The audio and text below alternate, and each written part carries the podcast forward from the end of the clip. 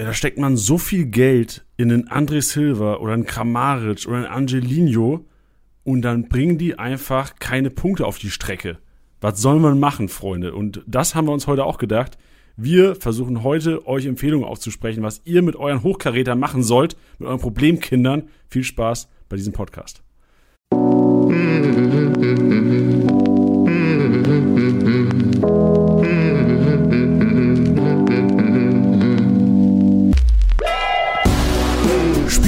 Spieltagssieger Besieger, der Kickbase Podcast. Mit deinen Hosts Titti und Janni.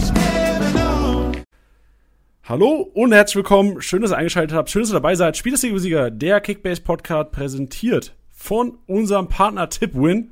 Und äh, ich präsentiere hier mit Tilly. Tilly, was geht? Schönen guten Tag. Schönen guten Tag. Bist du Stimmbruch hier reingebracht? Was geht hier? Wie, wie war dein Wochenende? Warst du erfolgreich? Ich war erfolgreich, nachdem ich letzten Montag schon sagen konnte, dass ich in der Liga mit meinen Fußballjungs ähm, den Spieltagssieg geholt habe, kann ich das jetzt auch wieder verkünden. Ich habe wieder den Spieltagssieg geholt, was mit meiner Truppe nicht allzu selbstverständlich ist. Da komme ich langsam ran, aber auch bei uns in der Office-Liga bin ich ähm, aktuell äh, auf dem vierten Platz und damit, also äh, für diesen Spieltag und bin damit auch ähm, gut zufrieden. Ja, du bestimmt. Du bist Vierter und auch im Gesamtklassement, wie man ja bei der Tour de France sagen würde, Fünfter. Auch ganz knapp am vierten dran. Das ist eine enge Kiste. So Platz zwei bis Platz zehn ist total eng. Vorne zieht Ludwig seine eine, einsamen Lewandowski-Striche. Geht mir auch richtig auf den Senkel, dass er noch oben ist soweit. Ja, aber sonst, also, sonst kann das Team halt auch nichts. Nee, das, ich, ich hoffe ja auch irgendwann mal, dass, also ich hoffe, dass nur in dieser Liga, für euch Manager da draußen, ich hoffe, Lewandowski schießt euch an die Spitze natürlich, aber in dieser Liga hoffe ich auch mal, dass Lewandowski einfach irgendwann mal nicht mehr trifft. Weil es geht ja. mir echt auf den Senkel, dass Ludwig, auch wenn er Scheißspieltage hat, trotzdem mit dem Lewandowski einfach jetzt keinen so schlechten hat, dass er einfach mal abrutscht von der Eins. Ja, das stimmt. Aber ich glaube, ähm, Ludwig, wenn du zuhören solltest, wenn ich mir dein Team so anschaue, ähm, ja, der, der Einbruch, der kommt bald der weiß es selbst und man mietet es auch, also man sieht es auch in Arbeitsmeetings teilweise, der, der redet sich das, das Ding selbst noch schön teilweise, weil ja, er ja, weiß. Ganz schlimm. Ja, ja. Ich hoffe, ihr Manager da draußen können das relaten, dass es in der Liga Leute gibt, die jetzt gerade Erste sind und es richtig raushängen lassen, so, ne? Die haben es auch verdient, die Leute. Die haben es auch verdient. Ja, Tilly, was, was haben wir? Was steht heute auf dem Plan? Wir reden, wir können gerne ein bisschen über die Office-Liga reden, weil es gibt ja auch da, Tilly, du hast gesagt, du hast das Ding in deiner Fußballliga gewonnen, ich habe mal die Office-Liga gewonnen. Das freut mich auch enorm, du. Da gehe ich auch mit dem Drive hier rein, Teddy. Eigentlich müssen wir, hätten wir heute vom Intro her gar nicht unser Intro einspielen müssen, sondern einfach uns beide im Chor, Fernkurve, Spieltagssieger, Spieltagssieger, hey, hey, hey, hey, Spieltagssieger, Spieltagssieger, hey, hey. Hätte gereicht. Ja, finde ich auch da gut. Wär, aber haben da wäre aber Elisa wahrscheinlich. Ja, Elisa wäre wahrscheinlich nicht reingekommen zum, zum Rasenmäher später, weil die hat schon erzählt, als wir uns vorbereitet haben hier auf den Podcast, kann sie nachher auch gleich, gerne selbst mal sagen, dass die eigentlich hier den Podcast machen müsste, weil es ja um Problemkinder geht. Und die hat im Grunde genommen ihr Team besteht aus Problemkindern. Ja. Shit, diese Schadenfrohe, das ist schlimm. Schlimm, schlimm, schlimm. Heute, der Ablauf. Wir haben natürlich wieder Teams Maschinenraum. Wir haben Elisas Rasenmäher. Wir besprechen den, den vierten Spieltag, arbeiten ihn auf, ziehen die Schlüsse da draus, nehmen unsere Learnings. Was kann man mitnehmen zum sechsten? Was kann man mitnehmen zum siebten? Was kann man mitnehmen für die ganze Saison? Und dann ein Thema. Wir haben in letzter Zeit viele negative Themen. Ich glaube, wir haben auch ein, eine Podcast-Episode gemacht, die hieß irgendwie Finger weg von. Die war auch schon negativ. Heute auch wieder Problemkinder. Aber äh, wir hatten das Gefühl, wir müssen das jetzt machen. Wir hatten das Gefühl, wir müssen das machen, weil es so viele Manager gibt, die teilweise in unsere DMs sliden oder auch in unseren Ligen, die halt auf einmal wird ein André Silva angeboten in der WhatsApp-Gruppe und du denkst dir, André Silva, für den du vor der Saison wahrscheinlich teilweise 70 Millionen hingeblättert hast, hättest in der Liga, jetzt günstig zu haben. Und ich stelle mir selbst auch die Frage teilweise, okay, gehe ich jetzt das Risiko? Hol mir den vielleicht so günstig? Weil vom Potenzial her, so günstig wird der nicht mehr. Aber ich, will noch nicht zu viel verraten. So auch nicht, was, was mein Tech ist. Bin mega gespannt, was Elisa, bin mega gespannt ist, was, was sie zu sagen hat. Aber es gibt einige Probleme, das wird unser Thema sein. Am Ende natürlich selbstverständlich wieder Janis Einkaufswagen. Wir gehen zusammen shoppen und ich spreche meine Kaufempfehlung für diese Woche aus. Das klingt alles so traumhaft. Ja, Tilly, und äh, der Traum geht weiter. Denn ähm, wir, wir gehen zusammen. Ich nehme dich gerne an die Hand, Tilly. Ich habe den Schlüssel, ich schieße dir auf das Ding und es wird Zeit für deinen Maschinenraum. Oh ja. Tittys Maschinenraum.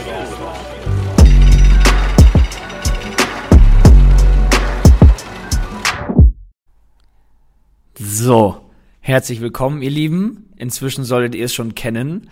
Und ich kann ähm, euch schon auf, heute auf jeden Fall sagen, es ist kein Spieler dabei, der es in die Top 10 geschafft hat. Deswegen, ja, der, der, der emotionale Maschinenraum äh, beginnt mit einer Personalie, die wahrscheinlich keiner auf dem Zettel hat.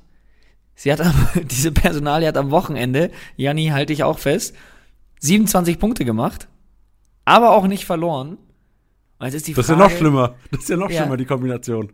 Dann ist die Frage, hä, was macht der im Maschinenraum? Ich glaube, jeder Abwehrspieler kann sich da eine Scheibe von abschneiden, denn die Rede ist von Kingsley Ezibue, der äh, in der Partie zwischen Köln und Leipzig lediglich 26 Minuten gespielt hat.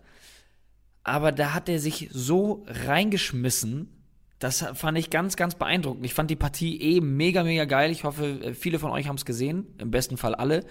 Ähm, Köln hat Leipzig ordentlich Parole geboten. Und es war eh schon so ein geiler Fight und am Ende hat natürlich Leipzig total gedrückt und es hat alles reingeschmissen, um da noch irgendwie den Siegtreffer zu machen. Aber Ezibue ähm, hat sich da, ich, ich, ich weiß gar nicht mehr, welcher, welcher Leipziger, ein Kunku war das, den hat er einmal so geil abgeräumt noch nach dem Sprint. Total fair, volles Risiko, aber es hat sich bezahlt gemacht.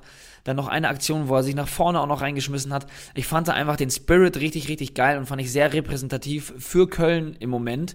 Deswegen Esibue, vielleicht ja bald wieder in der Startelf, äh, fand ich einen richtig geilen Kurzeinsatz. Deswegen, ja, willkommen im Maschinenraum.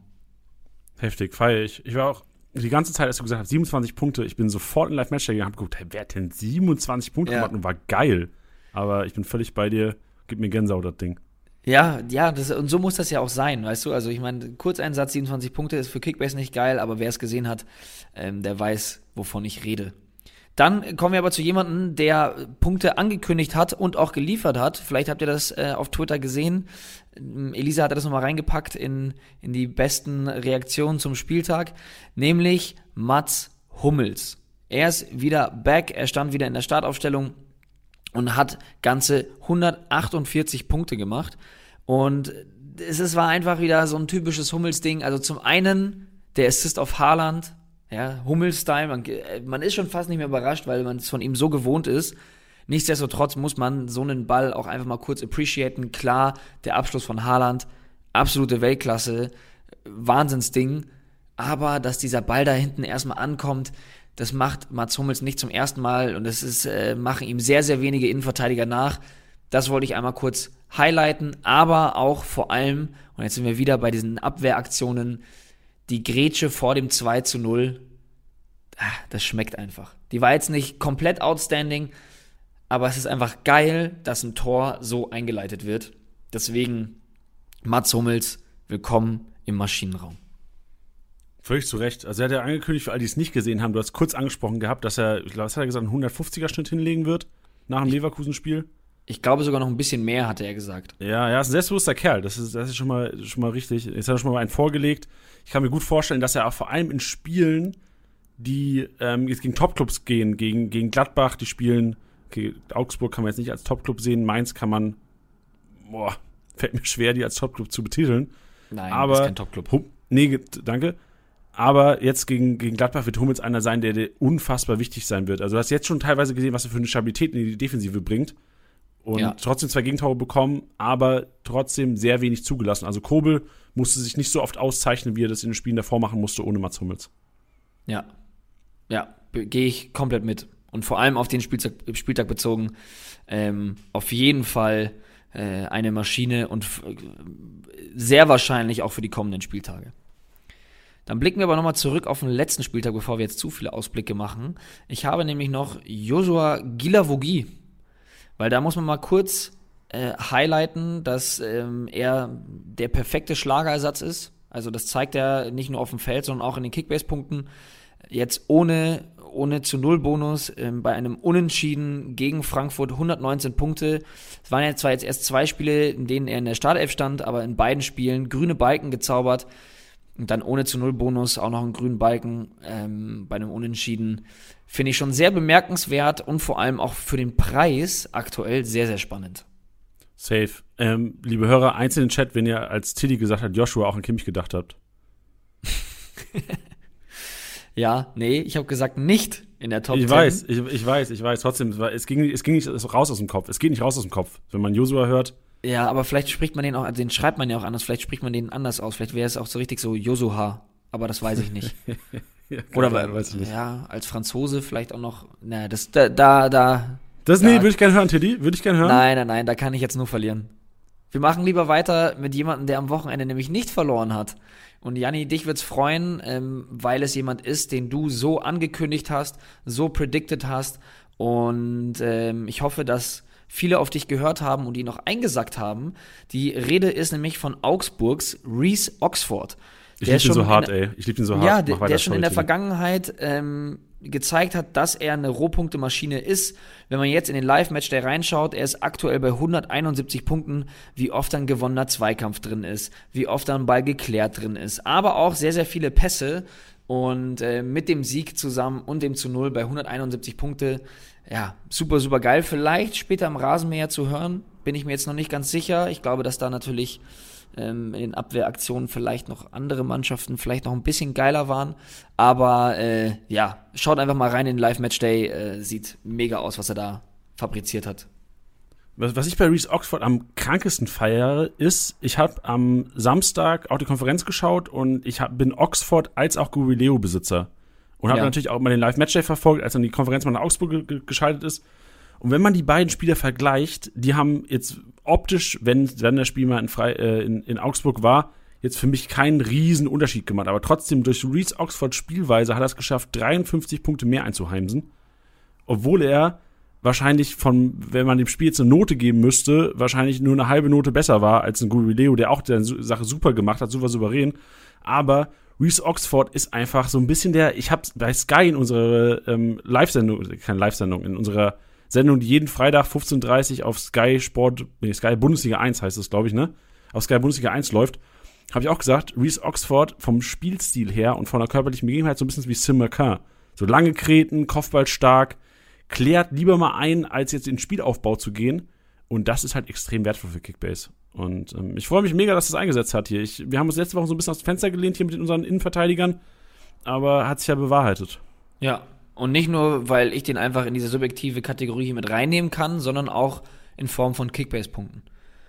Und ähm, dann habe ich noch, noch eine, meine letzte Personalie, meine fünfte Personalie, wenn ich mich jetzt nicht verzählt habe, ähm, ist die Frage, ne? Wir machen immer viel Haha, Hihi und auch ähm, mit MVP-Texten und Top-11-Texten, da springt man natürlich mal gerne mal auf diesen Joke-Train auf. Aber ich glaube, die Zeit der Witze ist vorbei. Und die Rede ist von Thomas Meunier, der die letzte Saison gerade in den letzten paar Spielen vergessen macht muss ich ganz ehrlich sagen. Es ist jetzt das dritte Spiel in Folge, bei dem er äh, einen, einen Assist hat. Nicht in der Bundesliga, bevor jetzt alle gleich direkt schreien, was, das stimmt ja gar nicht in der Bundesliga. Nein, in der Champions League hat er natürlich auch direkt schon einen Assist verbucht auf Bellingham. Deswegen in den letzten drei Pflichtspielen drei Assists. Jetzt gegen Union Berlin auch wieder mit einer Torvorlage. 188 Punkten. Und da auch nochmal der Hinweis, kein zu Null Bonus. Also wäre der auch noch mit drauf gekommen, ist natürlich jetzt auch immer, ich finde es immer so ein blödes Argument, aber sollte man vielleicht immer mal bedenken, ähm, dann hätte es da auch nochmal richtig gescheppert, was Punkte angeht. Deswegen, ähm, ja, er zeigt einfach, was er kann und ich finde auch, dass er unabhängig von den Torbeteiligungen nicht schlecht spielt, beziehungsweise richtig gut spielt. Und ja, möchte da auch nochmal darauf hinweisen, dass man ein bisschen vorsichtig sein muss, wie man mit ihm umgeht. Ja, also das ist vielleicht da auch so, so ein kleiner Appell. Ich verstehe das, dass sich da manchmal so ein Joke dann einfach so, äh, ja, wie soll man sagen, so, so festbeißt. Aber jetzt gerade performt er richtig, richtig gut und äh, viele Leute, die sagen, sie könnten es besser auf dem Feld, ähm, bezweifle ich schwer, weil das ist ein richtig guter Fußballer und das zeigt er jetzt gerade wieder. Gott sei das, Dank. Das sieht man auch, ich habe mir die Highlights angeguckt von dem Spiel nochmal heute Morgen und man sieht in der Szene, wie Rose so wie wenn das Essen geschmeckt hat, weißt du, so dieses ja, ja. Äh, okay macht nur so das, das, so den, den Daumenkuss. Ihr wisst, was ich meine, Freunde, so ja, wenn es äh, richtig hervorragend geschmeckt hat. Das, das Geräusch war wichtig. Ich glaube, davor hätten wären vielleicht viele noch mal kurz auf dem Schlauch gestanden, aber ja. Das kein ist Problem, kein Problem. Genau, das hat Rose gemacht und der in den Wiederholungen, äh, in, der, in den Highlights wurde es so dargestellt, als hätte Haaland das bekommen. Aber ich bin mir sicher, dass er, weil dieses war jetzt, war so die, oh krass, Alter, Feinschmeckerflanke, Thomas. Ja. So, und das war safe zu Meunier und ich sage euch, Rose ist ein Fan von Meunier und es war Meunier und es war auch ein Fan davon, jetzt einen, der letztes Jahr Trouble hatte und es nicht geschafft hat, sein Bundesliga-Niveau auf den Platz zu zaubern oder sein Champions League-Niveau, was er auch schon teilweise hatte bei PSG, auf den Platz zu zaubern und es jetzt schafft, ich glaube, das feiert Rose und das tut Meunier extrem gut und im Endeffekt tut es uns Managern extrem gut, die Meunier eingesagt haben. Ja, perfekt. Perfekt auf den Punkt gebracht.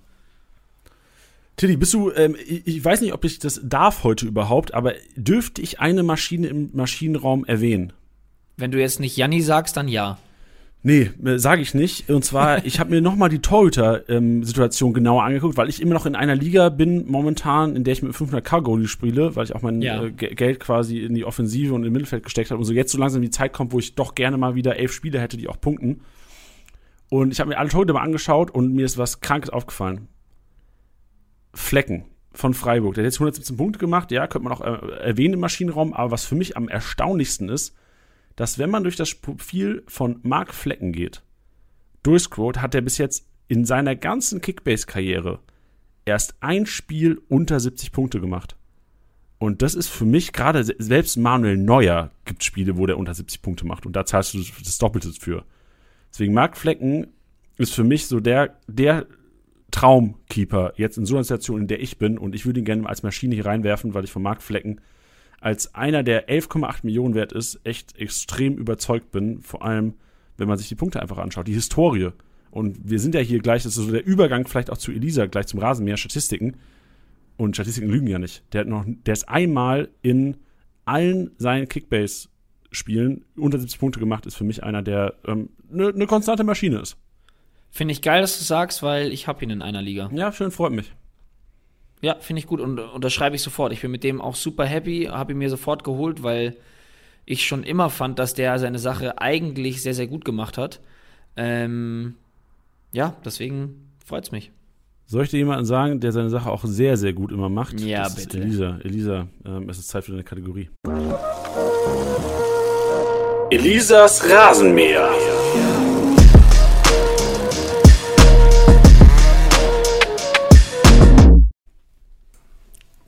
herzlich willkommen wieder auf meinem Rasenmäher. Ich freue mich wieder dabei zu sein und habe äh, gut gelauscht, wer alles im Maschinenraum war. Und äh, tatsächlich sind auch ein paar, die Titi genannt hat, auch wieder in den Kategorien dabei. Jawohl. Jawohl. Wir können ja diesmal ein bisschen andersrum anfangen, ähm, weil wir ja gerade schon die Torhüter-Diskussion hatten. Und ich fand es sehr interessant. Ich habe einen anderen Namen nämlich erwartet ähm, hinsichtlich der Punkte. Jetzt so langfristig gesehen, Flecken auf jeden Fall dann eine Maschine, ist ja richtig krass, hätte ich jetzt auch nicht gedacht. Aber ein Keeper war ja jetzt den Spieltag unfassbar stark. Wisst ihr, wen ich Ja. da meine? Es muss, es muss derjenige aus der äh, Top 10 sein und äh, ich gehe mit Timo Horn, weil was der alles rausgeholt hat, Ja. ähm, war crazy.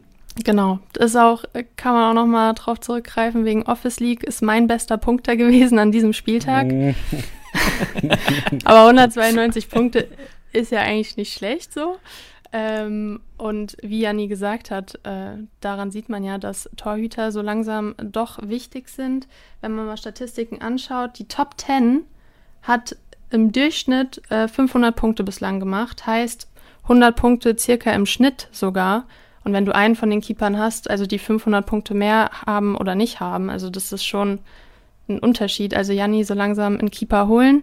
Wenn wir jetzt nochmal auf die einzelnen Statistiken eingehen, äh, Horn 11 Torwartaktionen, wenn man es nochmal ein bisschen differenzierter betrachtet, Faustabwehr, jetzt kommt nochmal kurz mein Monolog, Trapp, Castells, Ortega, Sommer, Gikiewicz einmal, Schuss gehalten, Riemann fünfmal, Ball abgewehrt, Kobel einmal, Ball weggeschnappt, Lute, Radetzky und Gikiewicz einmal, Flanke abgefangen, Baumann zweimal, erfolgreiches Rauslaufen, neuer Trapp einmal und Parade, Horn sechsmal und Horn war noch bei anderen Kategorien dabei, aber halt nicht ähm, das Maximum.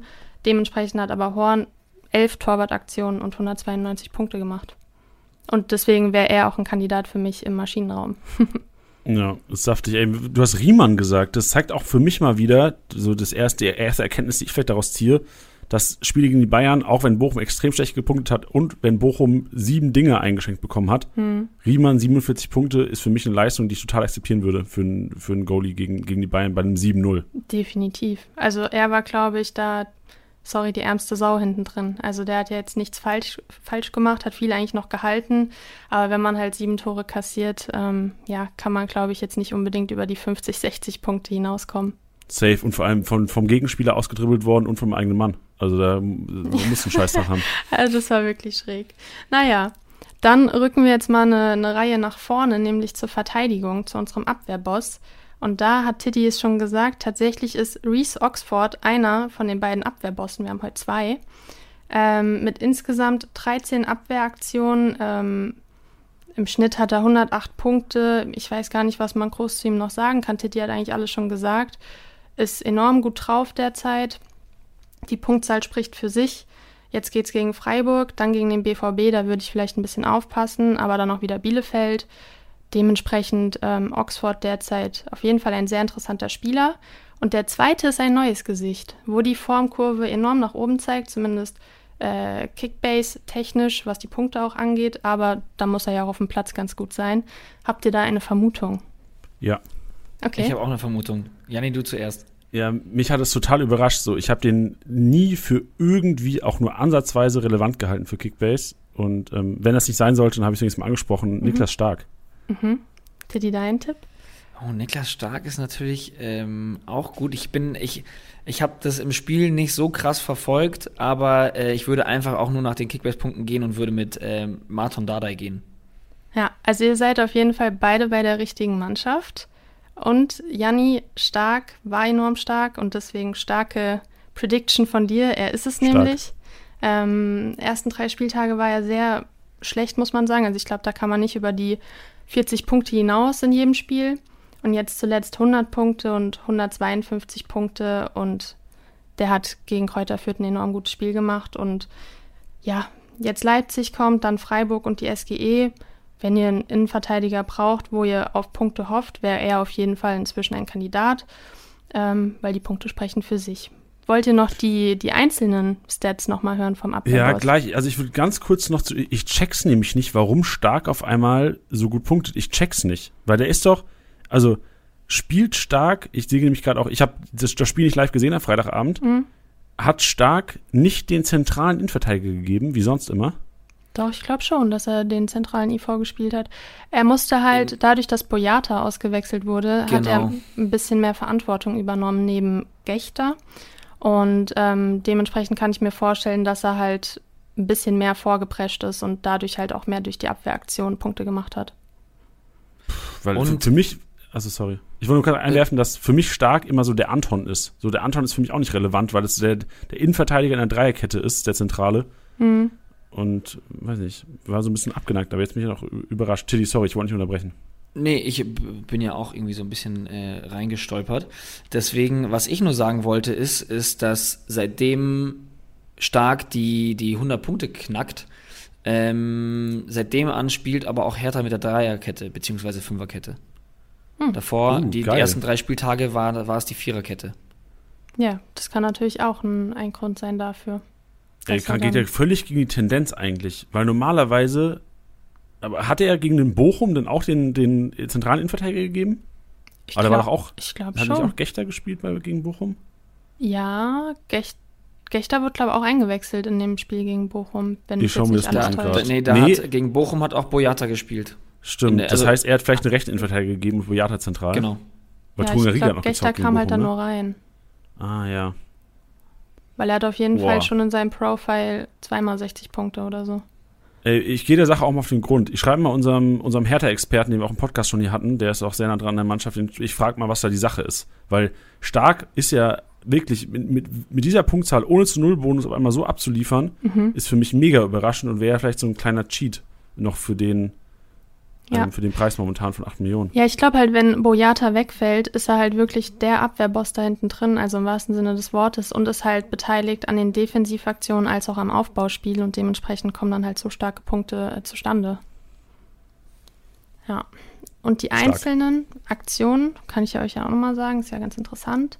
Ähm, Schuss geblockt haben Caligiuri, Chor, Lienhardt, Stark, Seguin und Pieper zweimal. Dann Ballgewinn ist auch ganz interessant, weil Tidin schon erwähnt hat. Gila Vogie sechsmal. Ähm, also ein sehr starker Auftritt auch von Gila Vogie. Geklärt, Dardai, Stark und Tar neunmal. Daran sieht man, dass äh, Titi auch mit dem Tipp äh, Dardai nicht schlecht dabei war. Und auf der Linie geklärt, Lampro, Pulos einmal, wichtiger Zweikampf, Esi, Bue einmal, Flanke geblockt, Dardai und Plattenhardt zweimal. Heißt, Dardai ist nur um zwei Punkte auch am Abwehrboss vorbeigeschraubt. Ja, krass. Ja. Gut. Dann schreiten wir weiter zum, ja, wie soll man sagen, zu demjenigen, der am meisten aufs Tor geschossen hat. Ähm, es sind wieder mehrere Akteure. Zum einen Nkunku, dann Kramaric, Gnabry, Havard Nielsen und Sané. Und ich fand Harvard Nielsen eigentlich da am interessantesten. Ich meine, dass Gnabry und Sané oder auch Nkunku bei den Spielen jetzt viel äh, draufgeschossen haben, überrascht mich jetzt nicht. Aber fünfmal draufgeschossen bei Harvard Nielsen und er hat auch nullmal eine Großchance vergeben. Also ich glaube, er gewinnt sehr viele Kopfballduelle, haut vielleicht auch mal von weiter weg drauf. Und äh, ohne die gelbe Karte hätte er 88 Punkte gemacht. Ähm, jetzt kommen zwar die Bayern, aber dann gegen Köln und Bochum. Weiß nicht, ist vielleicht auch ein ganz interessanter Lückenfüller. Das ist ein starker Stat. Was ich noch reinwerfen würde, du hast gerade fünfmal war das meiste, ne? Mhm. Also die fünf Leute hatten fünfmal raufge raufgeballert. Wenn man jetzt auf 90 Minuten rechnen würde, äh, Maxim Choupo-Moting viermal draufgeballert. Ja. Finde ich auch interessant. Aber auch direkt zweimal Großchance vergeben. Ja, das würde ich gerade ja, sagen. Ja. ja, das waren ja insgesamt, glaube ich, drei Schüsse in einer Aktion nur, ne? Ja. Ja. Gut. Weiter zum Kreativzentrum. Ähm, da gehen wir es nochmal einzeln durch. Großchance kreiert Goretzka, Klos und Müller zweimal. Dass der Klos auch immer dabei ist, finde ich echt interessant. Und im Spiel gegen Hoffenheim. Crazy. Ja, ja. Torschussvorlage, Kadajabek und Müller fünfmal. Dementsprechend Thomas Müller ist back on track, ähm, ist das Kreativzentrum des Wochenendes mit 233 Punkten, hat er, glaube ich, gemacht. Ist jetzt nicht überraschend bei einem 7-0, ähm, können wir jetzt auch nicht das krasseste Learning draus ziehen, aber äh, untermauert einfach seine starke Leistung. Ähm, das Einzige, was ich halt, wie gesagt, interessant finde, ist hier Klos, weil Bielefeld war zu Beginn gegen die TSG echt stark. Da haben sie echt ein paar äh, Dinger liegen lassen und er war meistens dran beteiligt. Ich glaube, 90 Punkte hat er am Ende gemacht und er ist regelmäßig zu Besuch hier bei uns, ähm, ist ganz konstant unterwegs und ähm, ja, deswegen finde ich ihn eigentlich auch immer wieder ganz, ganz interessant. Wenn man ihn so gegen ebenbürtige Gegner aufstellt, können da immer ganz gute Punkte dabei rumkommen. Vielleicht jetzt keine krasse Explosion, aber so vielleicht die soliden 80 bis 100 Punkte ist bei Klose eigentlich immer wieder ganz gut drin. Hm. Ja, was ich halt bei ihm interessant finde, dass er halt wirklich ein Stürmertyp ist, den es ja nicht so oft gibt in der App, dass er echt ein Stürmertyp ist, der halt auch ohne Torbeteiligung wirklich punkten kann. Ja. ja. Und ähm, finde ich, find ich immer noch attraktiv, auch wenn momentan der Marktwert wieder Richtung Boden geht. Aber 10 Millionen knapp, ich kann mir gut vorstellen, dass er eventuell eine Kurve bekommt am Donnerstag, Freitag, was Marktwert angeht. Hm. Und vielleicht kann man ja dann zuschlagen. Ich habe ihn nicht in der Einkaufsliste, aber vielleicht ist es einer, den ich draufpacken sollte. Ja. Aber einen, den man auf die Einkaufsliste draufpacken könnte, wäre Kadajabek, der bei der Torschussverlage äh, fünfmal dabei war. Jetzt mit 10 Millionen Marktwert ist er für mich, äh, wie wir immer sagen, ein No-Brainer. 117 Punkte hat er gemacht und ähm, ich glaube auch, dass Kramaric langfristig von ihm wieder profitieren wird. Ja, finde ich auch, ne, also ist für mich auch äh, eine richtig geile Personalie bei Kickbase schon immer gewesen. Ja. Allein durch seinen Offensivdrang als Außenverteidiger. Das ja. ist immer sehr nice und verspricht viele Punkte. Dann weiter zum Tribbelgott. Ähm, da haben wir einen alten Bekannten, der war letzte Saison schon mal dabei, nämlich Ruben Vargas. Oh, den hätte ich auch gesagt. Mhm. Und der zweite ist Suat Serda. Und beide haben fünfmal den Wert ausgetribbelt erhalten. Suat Serda, glaube ich, allein bei dieser einen Aktion, wo er sich da durchs halbe Mittelfeld tribbelt, ähm, gut Punkte kassiert. Ähm, Vargas hat jetzt 170 Punkte gemacht, enorm stark. Also ich finde auch sein, sein Spiel war richtig gut, ähm, war sehr viel unterwegs, viele Szenen eingeleitet und dass jetzt Augsburg gegen Gladbach gewinnt, hätte, glaube fast niemand erwartet. Also ich hätte es auf jeden Fall nicht erwartet. Ich schon. Weil du Player hast. ähm, und ja, jetzt geht es wieder gegen Freiburg, dann gegen den BVB, aber dann noch wieder gegen Bielefeld. Ich bin immer noch ein bisschen vorsichtig, was Augsburg angeht, aber wenn ich mir jemanden von Augsburg holen würde, wäre es auf jeden Fall oder wären es auf jeden Fall die zwei Kandidaten, die wir jetzt schon hatten, nämlich Reese Oxford und Vargas und vielleicht noch Niederlechner, aber sonst wäre ich da echt ein bisschen vorsichtig. Du hast hier Caligiuri für 9 Millionen gut, Elisa, sag's doch einfach.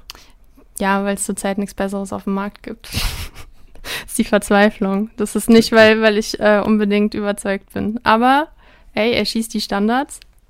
Ich würde sagen, also ich, ich, bin von ihm überzeugt. Also mein Angebot wurde abgelehnt. Ich finde es find find das gar nicht so, so unwahrscheinlich, dass der Kollege eventuell wieder eine Konstante wird. Ja, Weil der war ja schon, wenn man sich die Historie anschaut, ist er immer eigentlich gut für einen konstanten grünen Balken im, im Spielprofil. Hat er jetzt zwei Stück von gemacht. Ja, ich sag, ich sag nicht Nein dazu. Das würde mich ja sehr freuen.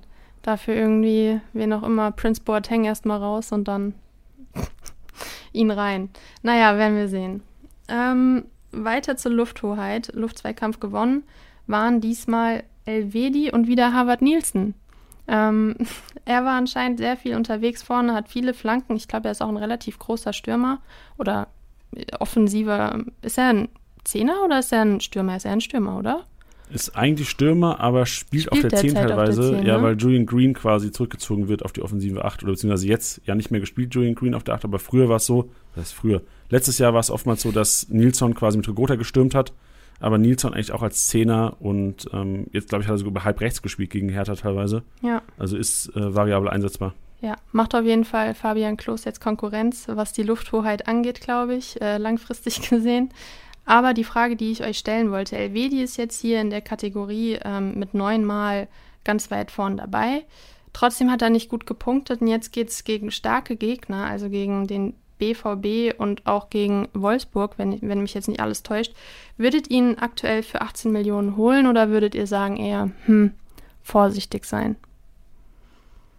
Also mein Take, wenn ich die Punkte anschauen würde und rein unemotional handeln würde, würde ich ihn auf keinen Fall kaufen für 18 Millionen. Trotzdem sind meine Emotionen bezüglich Nico Elvedi immer noch sehr überzeugend. Das heißt, ich bin von ihm überzeugt, von der Qualität her und ich bin auch überzeugt davon, dass Gladbach langfristig auch wieder zum Erfolg finden wird. Und dann wird Nico Elvedi einer sein, der für 18 Millionen, ähm, wie Elisa es gerade vorhin gesagt hat, ein No-Brainer sein wird, weil Leute ihn wieder haben wollen im Team, weil er konstant die grünen Balken hinzaubert. Mhm. Und Teddy, du? Finde ich, find ich einen guten Take.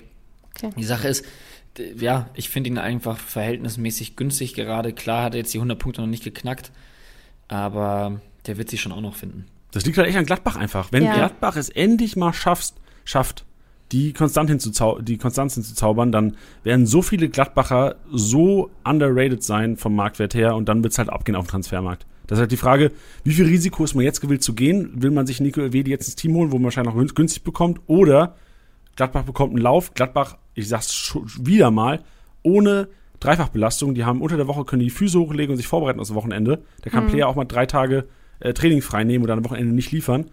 Aber wenn es irgendwann anders äh, lang geht, dann ist ein Nico Elvedi auf einmal 25 Millionen wert, weil Gladbach jedes Spiel gewinnt. Irgendwie 6 aus 8 oder sowas, wer weiß nicht. Ja, an für sich kann man jetzt das Momentum nutzen, ähm, wenn jeder sagt, oh, Finger weg von Gladbach und dann, wenn sie am Ende dann liefern, kann man dann sagen, ich habe es doch gesagt, ich habe jetzt den Elvedi im Team und er liefert dann die grünen Balken. Also an für sich bin ich da jetzt auch nicht mega skeptisch. Ich finde halt einfach 18 Millionen trotzdem noch, also ich finde es jetzt nicht so ein No-Brainer, finde es schon noch relativ teuer. Ähm, aber wenn man jetzt nicht so schmackhafte Alternativen auf dem Markt hat, ist ja auf jeden Fall äh, eine, eine Idee wert, kann man so sagen. Ich glaube schon. Kannst du sagen. Ja. Dann schreiten wir weiter zum Flankengott und ähm, wie es bei Love Island letzte Staffel gesagt wurde, das wäre jetzt ein Full Circle Moment, ähm, weil der Paul Seguin hat die meisten Flanken geschlagen mit fünfmal. Also hat er oft den Kopf von Harvard Nielsen getroffen und ähm, macht alles Sinn. Jetzt hat er das erste Mal den grünen Balken geholt. Ich glaube, knapp 100 Punkte hat er gemacht. Ähm, jetzt geht es zwar gegen Bayern, aber dann gegen Köln und Bochum für drei Millionen dafür, dass er so ein Fädenzieher im Mittelfeld ist und meines Erachtens auch die Standards schießt, kann er schon eigentlich ein ganz interessanter Lückenfüller sein dann gegen Köln und Bochum. Ja, also auch wenn ich den Vergleich jetzt mit Love Island nicht verstanden habe, weil ich die Serie nicht gesehen habe, ähm, muss sagen, hat mich auch überzeugt. Ich schon. Was hast du? Ich schon. Ah, okay, sehr gut.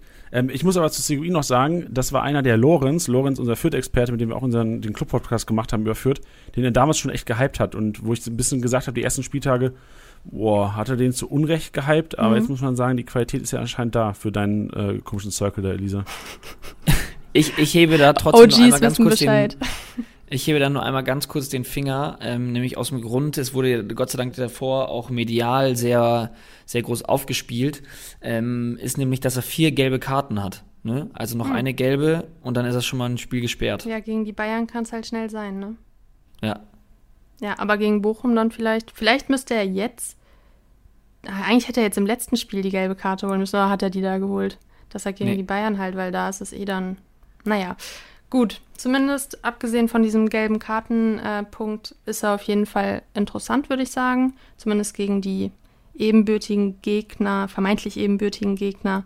Ähm, obwohl ich insgesamt Kräuter Fürth äh, immer noch mit Vorsicht genießen würde. Dann weiter zur Passmaschine. Und ja, da ist jetzt nicht überraschend, dass wir schon wieder Rafael Guerrero haben. Er ist unser Stammgast hier beim Rasenmähen. Zusammen immer so ein bisschen über die, den Rasen äh, flezen mit Guerrero zusammen. Äh, ist nichts Neues, aber ich habe jetzt extra noch die Personalien dahinter rausgesucht, damit wir halt auch mal sehen, wer dann hinter Guerrero die Passmaschine ist. Und die Statistiken fand ich dann wiederum ganz interessant, weil wir haben zwei Stuttgarter und zwei Münchner. Ähm, Kempf mit 69 Pässen ist Zweitplatzierter. Habe ich Guerrero überhaupt gesagt? Der hat auf jeden Fall 72 Pässe gespielt.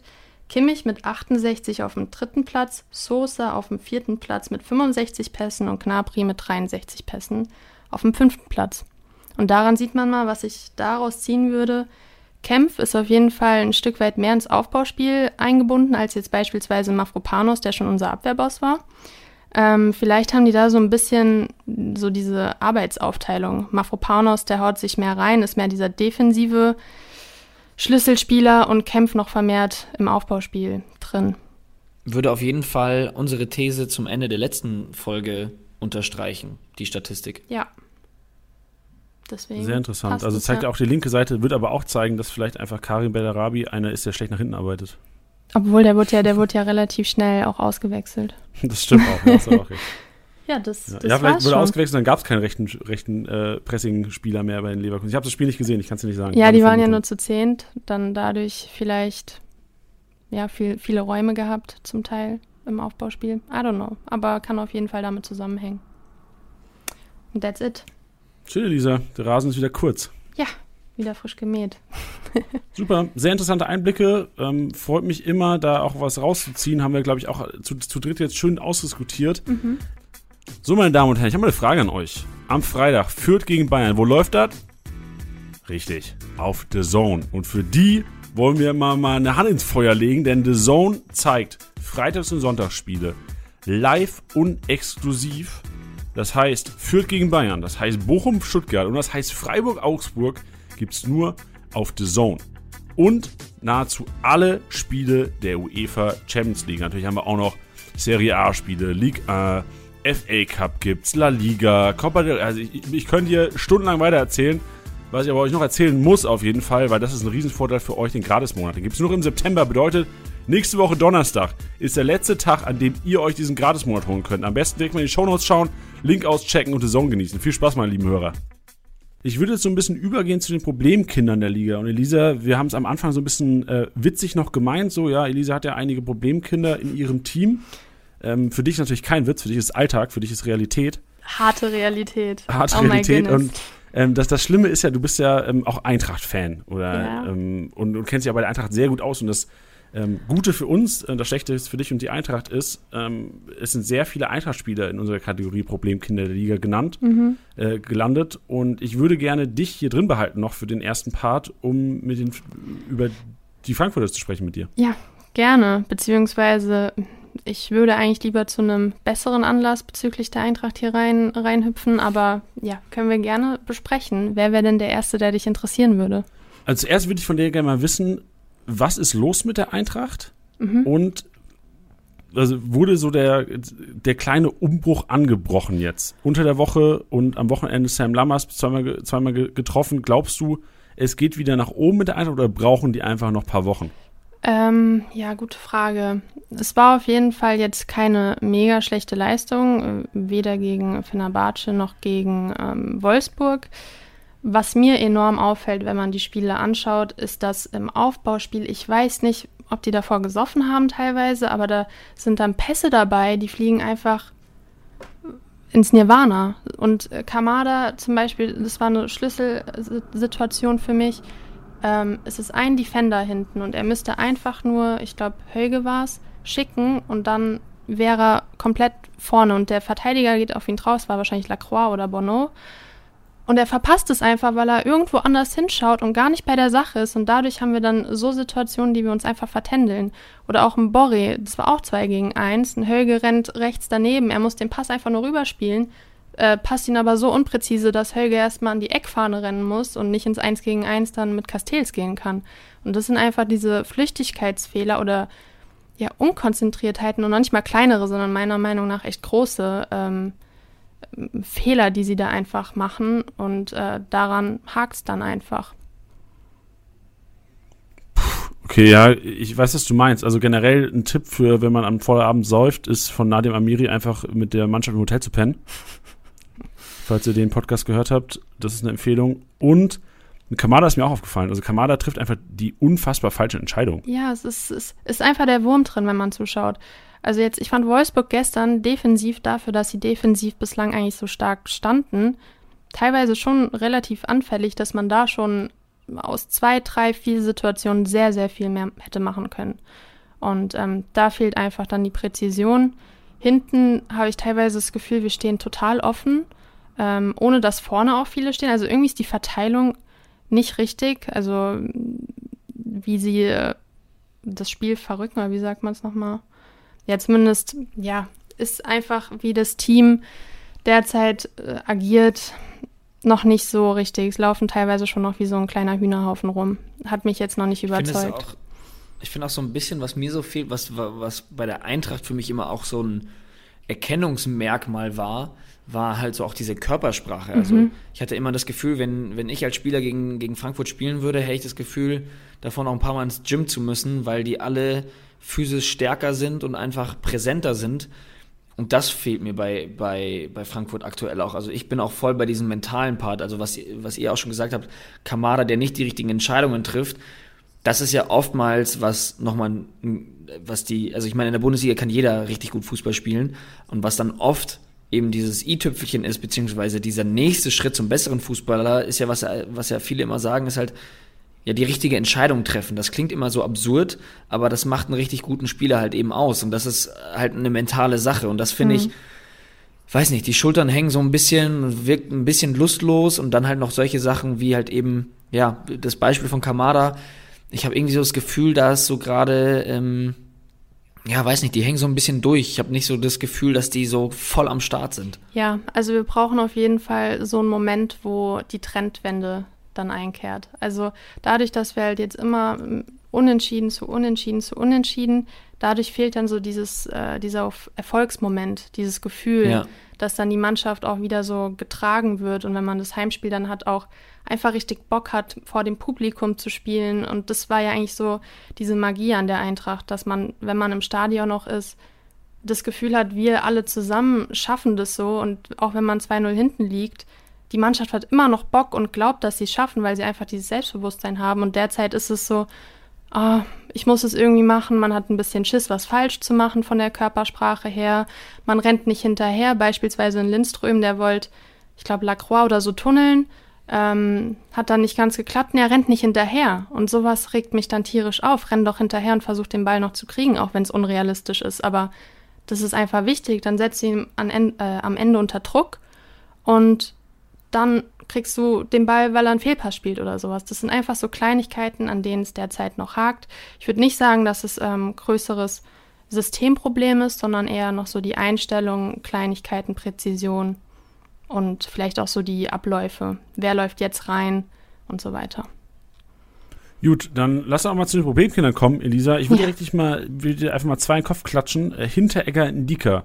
17,9 und 16,7 Millionen, ein 62er Punkteschnitt und ein 71er Punkteschnitt, die zwei Innenverteidiger von euch in der Viererkette. Welche Empfehlung würdest du Managern aussprechen bezüglich der beiden? Erwartest du eine Explosion der beiden? Weil man, man weiß ja aus Glasners System bei Wolfsburg, Lacroix und Brooks, die haben kranke Punkte mhm. letztes Jahr. Glaubst du, da ist enormes Potenzial da? Oder sind Hinteregger und Dicker einfach vielleicht nicht der Typ Innenverteidiger, den Glasner da haben will für eine dann notgedrungenerweise deine Punkteexplosion für uns Manager im Live-Match-Day? Also Punkteexplosion wäre ich jetzt vorsichtig mit. Ähm, ich finde aber tatsächlich, dass die beiden Kandidaten noch welche sind, wo ich mit am meisten beziehungsweise die konstantesten Punkte erwarte. Jetzt war zwar der Spieltag echt mau, aber die beiden sind schon auch Spieler, die mit nach vorne gehen, auch bei Eckbällen und so weiter. Vor allem Hinteregger hat man jetzt hier in vergangenen Saisons gesehen, dass er auch enorm torgefährlich ist. Und bei den beiden würde ich tatsächlich erstmal abwarten, weil sie halten schon den Laden zusammen. Ich bin von den beiden auch überzeugt. Jetzt gestern hatten sie zwar auch ja, sehr viele Unkonzentriertheiten im Aufbauspiel, aber an für sich ähm, wären das jetzt keine Kandidaten, je nachdem, was für Alternativen ihr habt, die ich jetzt verkaufen würde.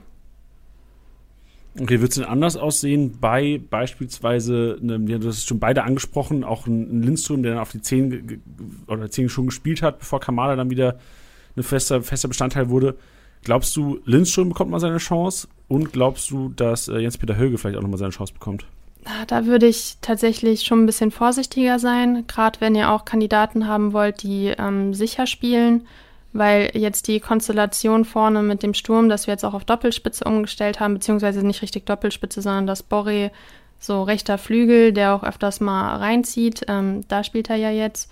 Und dadurch muss immer einer weichen. Also jetzt war es halt Makamada und äh, Heuge und Lindström waren ja auf der Bank.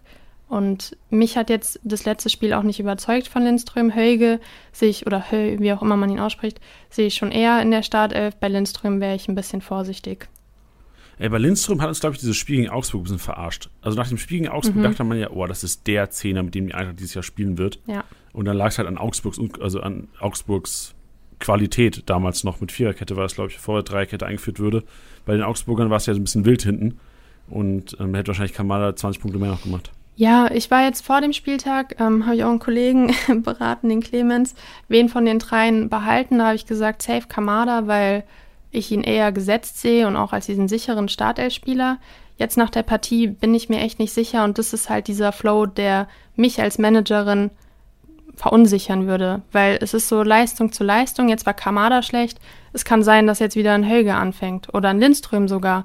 Und diese Unsicherheit und dieses Inkonstante, darauf hätte ich halt einfach keinen Bock und da wäre ich jetzt ein bisschen vorsichtig, aber wenn ich mit jemandem gehen würde, dann am ehesten tatsächlich auch mit Helge weil ich da glaube, dass da am meisten Potenzial steckt. Wie sieht es denn mit Boche aus? Boche das war ja auch, sorry, Tilly, was Nee, nee, nee, ich, ich, ich wollte dich da nur unterstützen, weil ich gerade die ganze Zeit darauf gewartet habe, dass er angesprochen wird, weil ähm, der für mich eigentlich das größte Problemkind mhm. ist. Also nicht, also wie, wie realistisch würdest du es denn auch vielleicht auch sehen, dass der mal rausrotiert, beziehungsweise gar nicht startet, weil wir hatten ja schon im, im, im Voraus, äh, beziehungsweise vor der Saison hatten wir auch schon uns Highlight-Videos von ihm angeschaut mhm. und mal geguckt, was er so kann.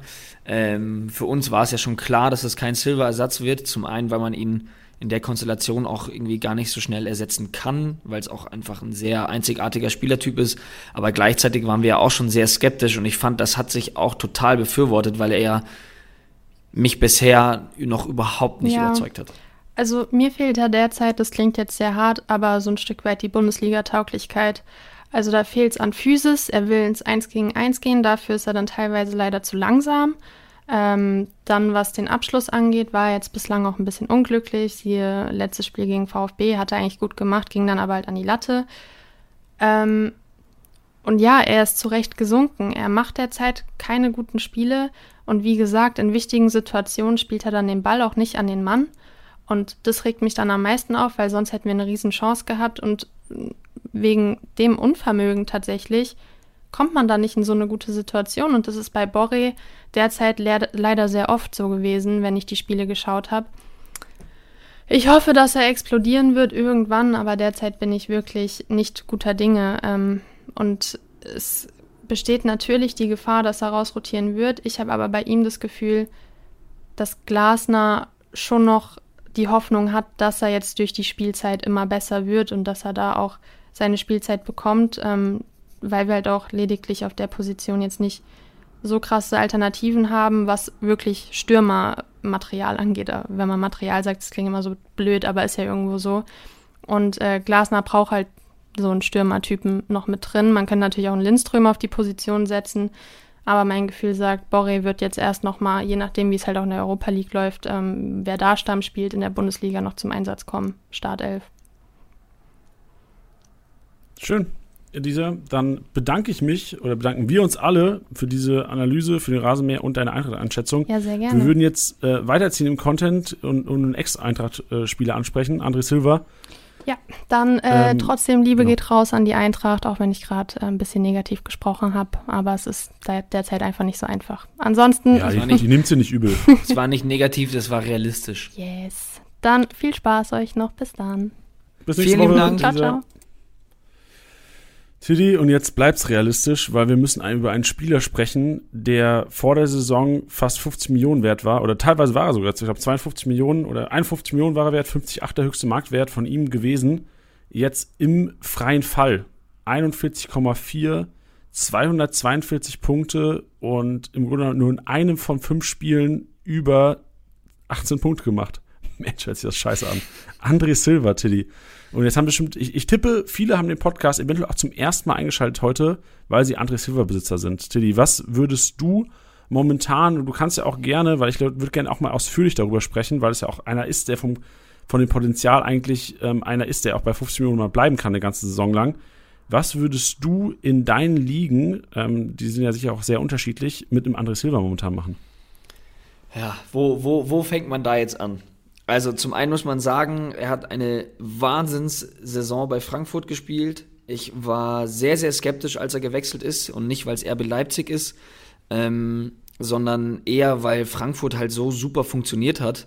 Und ähm, ich würde auch nicht zwingend behaupten, dass er überperformt hat. Also ich hatte jetzt nicht das Gefühl, dass es eine Saison war, die er, ja, die er ja, wie soll man sagen, dass der, dass das jetzt keine Wundersaison von ihm war, sondern das fand ich schon alles, äh, war von seinem, seinem, seinem Spielstil gegenüber berechtigt, wenn du weißt, was ich meine.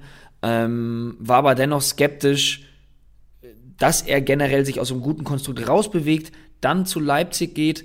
Ähm, ich habe es irgendwie nicht so ganz gesehen und auch nicht so ganz verstanden. Dachte mir dann gleichzeitig aber auch, dass die Qualität von Leipzig so enorm ist, dass er da auch liefern muss. Ich persönlich hätte und habe das Geld vor der Saison nicht ausgegeben, ähm, ja, weil ich da einfach ein bisschen Unmut hatte. Das sagt sich jetzt im Nachhinein natürlich einfacher. Und um jetzt noch mehr auf deine Frage einzugehen, ähm, ich würde tatsächlich, wenn ich die Möglichkeit habe, aktuell schauen, dass ich ihn loswerde. Sage ich jetzt einfach mal so hart. Ähm, liegt einfach an der Marktwertkurve zum einen, zum anderen bei diesem enormen, wirklich enormen Marktwert und also Preis-Leistung ist, glaube ich, gibt es kaum einen Spieler, der, der schlechter performt als er. Ähm, und die, die, das, das einzige Problem, was ich darin sehe, ist, dass er natürlich als einer dieser riesigen Hochkaräter angesiedelt war und irgendwo auch noch ist. Und das eigentlich so Kategorie Spieler ist, die man eigentlich die ganze Saison über hinweg nicht los wird, weil man, weil man an die, an die festhält und weil man das auch möchte und weil das normalerweise auch Sinn macht. Und jetzt sehe ich halt gerade das Problem, ich würde ihn halt, wenn, nur gegen den Spieler eintauschen, der ein ähnliches Kaliber von dem Marktwert hat. Also wenn ich da jetzt zum Beispiel an einen Guerrero denke, einen Thomas Müller, so die Geschichten, aber die werden halt in den meisten Ligen halt wirklich schon vergeben sein. Und ich würde jetzt ungern einen André Silva verkaufen und mir dafür drei, 10 bis 15 Millionen Spieler holen.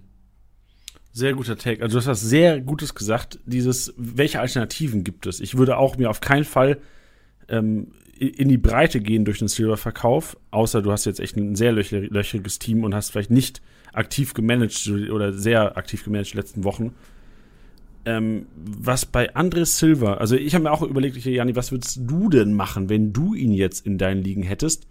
Und ich würde ihn tatsächlich, ich bin auf den Trichter gekommen, ich würde ihn in keiner verkaufen. Grund dafür ist, also ich, ich, das ist keine Empfehlung von irgendjemand da draußen. Ich habe nur meine eigene Situation, wenn ich André Silva hätte, ich würde jetzt in keiner verkaufen, weil in vielen Ligen jetzt teilweise wirklich diese Hochgeräte schon nicht mehr verfügbar sind. Ja. Also ja, ich würde ihn tauschen, wie du gesagt hast, gegen einen, ähm, wahrscheinlich würde ich ihn sogar gegen Kramaric tauschen, gegen Guerrero, gegen Goretzka, ähm, vielleicht sogar gegen Weghorst, aber trotzdem bin irgendwie in mir, bin ich trotzdem noch überzeugt davon, dass André Silva am Ende der Saison mehr Punkte haben wird als Kramaric und Weghorst. Weil das sind so die drei Stimmen, mit denen ich den jetzt messen würde. Also, dass du einen Lewandowski und einen Haaland vorne, müssen wir jetzt einfach zugeben, da kommt er dieses Jahr nicht ran. So, das, da müssen wir uns jetzt zufrieden geben. All die Silberbesitzer sind. Ich hoffe, ihr habt das so gecheckt, so dass das wird nicht mehr dieser 6000 Spieler, der am Ende der Saison, wo man am Anfang der Saison vielleicht gesagt hat, André Silva bei Leipzig, mit den Torabschüssen, die die haben, da kann der einer sein, der am Ende der Saison 5500 Punkte hat. Wird er ja. nicht. So, das müssen wir, glaube ich, jetzt zusehen, weil er einfach, er kriegt auch nicht mal die Chancen. So ist ja nicht, dass er irgendwie die Chancen groß liegen lässt. Irgendwie kriegt er die Chancen nicht. Und ich habe mir das, das Spiel von Leipzig auch mal so ein bisschen ähm, im, im Real Life auch mehrere Minuten mal angeguckt, weil mir bewusst war, dass wir heute viel über Silver reden. Und in Frankfurt war es so, dass echt vieles, vieles auf Silver abgestimmt war. Ja. Und bei Leipzig ist es nun mal so, dass du so viel Qualität mit einem Kunku, mit einem Olmo, mit einem Forsberg, der als Joker reinkommt und für Furore sorgt, hast, einen Soboschlei hast du auch noch, dass die gar nicht mehr so primär nur den Silver suchen, sondern wirklich, das klingt jetzt so ein bisschen äh, Demirbei-Syndrom, so die suchen einfach den Abschluss, ist denen egal, teilweise. Der ja. wird einfach mal draufgeholzt, auch wenn eventuell ein Silver freier stehen würde, Deswegen, also ich glaube, Silva hat damit noch so ein bisschen zu hadern, dass er gar nicht mehr so der Zielspieler Nummer eins ist. Also er ist klar, vorne drin ist er der Zielspieler Nummer eins, aber er wird einfach nicht mehr so oft gesucht wie in Frankfurt. Und das bereitet mir so ein bisschen Kopfschmerzen, was mir auch Kopfschmerzen äh, bereitet. Und liebe Manager, ich hoffe, nach diesem Argument könnt ihr selbst das Ganze auch einschätzen. Ich habe ein bisschen Schiss. Das ist eine, eine niedrige Prozentzahl, aber ich habe ein bisschen Schiss, dass er auf einmal auf der Bank landet. Wirklich. Also ich habe echt ein bisschen Schiss, dass er versucht, so einen Denkzettel bekommt und eventuell in Pause mal starten könnte am Wochenende für ein Spiel. Und das würde mich enorm abfacken, wenn ich 40 Minuten Bank hätte. Also das hatten wir ja im, in der PK vor dem Spieltag auch schon beredet, ähm, weil da auch viele schon skeptisch waren, ob Paulsen nicht vielleicht sogar startet. Und das war für mich so äh, das Spiel, wo ich gesagt habe, also ich habe das vor dem Wochenende gesagt, nee, das wird jetzt noch mal so Last Chance für ihn, ja, so jetzt kann er sich jetzt noch mal beweisen. Hat er meiner Meinung nach gar nicht. Und Paulsen fand ich äh, hingegen viel, viel präsenter. Ja, also klar, er hat es auch nicht getroffen ähm, und war, hat dann letztendlich ja auch nicht geklappt ähm, mit einem Sieg für Leipzig. Aber äh, ich fand Paulsen viel präsenter, gegen den Ball auch viel besser, da vorne auch mal einen Ball gehalten. Ähm, deswegen fände ich es gar nicht so abwegig, dass im nächsten Spiel Paulsen startet. Das ist jetzt natürlich ein sehr krasser Take, sage ich jetzt mal.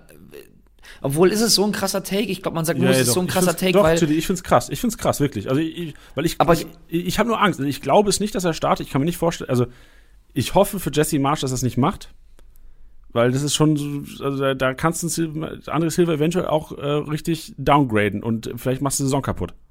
Ja, aber ich glaube, ich glaube, man sagt nur, es ist ein krasser Take, weil Silva so eine krasse letzte Saison hatte und weil er eben so einen Marktwert hat.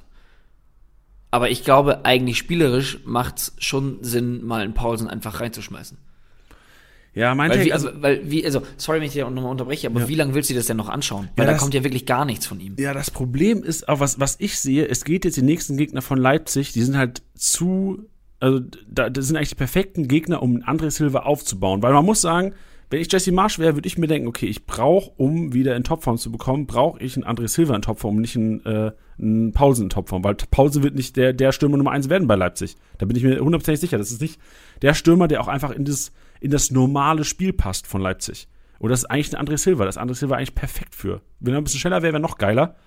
Aber jetzt geht es gegen Hertha, geht es gegen Bochum, geht es gegen Freiburg.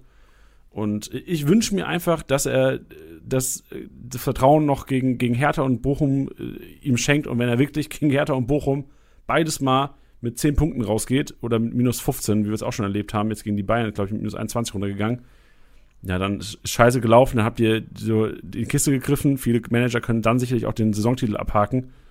Aber ob er jetzt quasi, ob ich ihn mit 41 verkaufe und in drei Spieler investiere oder ob ich ihn dann mit 38 verkaufe, und dann in drei Spiele investiere, ist, glaube ich, relativ schnuppe. Ja. Ich würde ich würd noch einen Take zu ihm machen, weil ich das sehe, dass ich das auch gerade realistisch äh, vor mir habe, weil bei uns in einer Liga, weil du ihn vorher natürlich mit Stürmern verglichen hast, mit denen du ihn ersetzen würdest. Ich würde dir mal ein Beispiel nennen, was bei mir gerade realistisch ist, weil er jetzt das erste Mal wieder Startelf gespielt hat, ist nämlich Mats Hummels. Der ist bei uns in einer Liga ähm, noch verfügbar. Und wenn ich jetzt in dieser Liga André Silva hätte, würde ich André Silva verkaufen, um mir Hummels zu holen.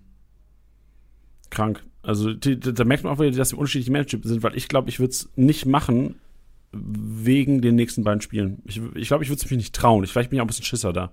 Ja, ich, ich glaube halt, dass wenn er jetzt selbst in, in, in den kommenden Spielen, also ich glaube sogar, ich, ich könnte mir vorstellen, dass, dass Paulsen, dann ist nicht langfristig, aber ich könnte mir vorstellen, dass Paulsen gegen Hertha startet.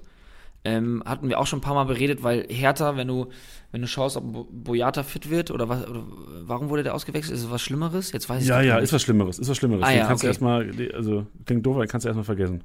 Ja, okay, gut.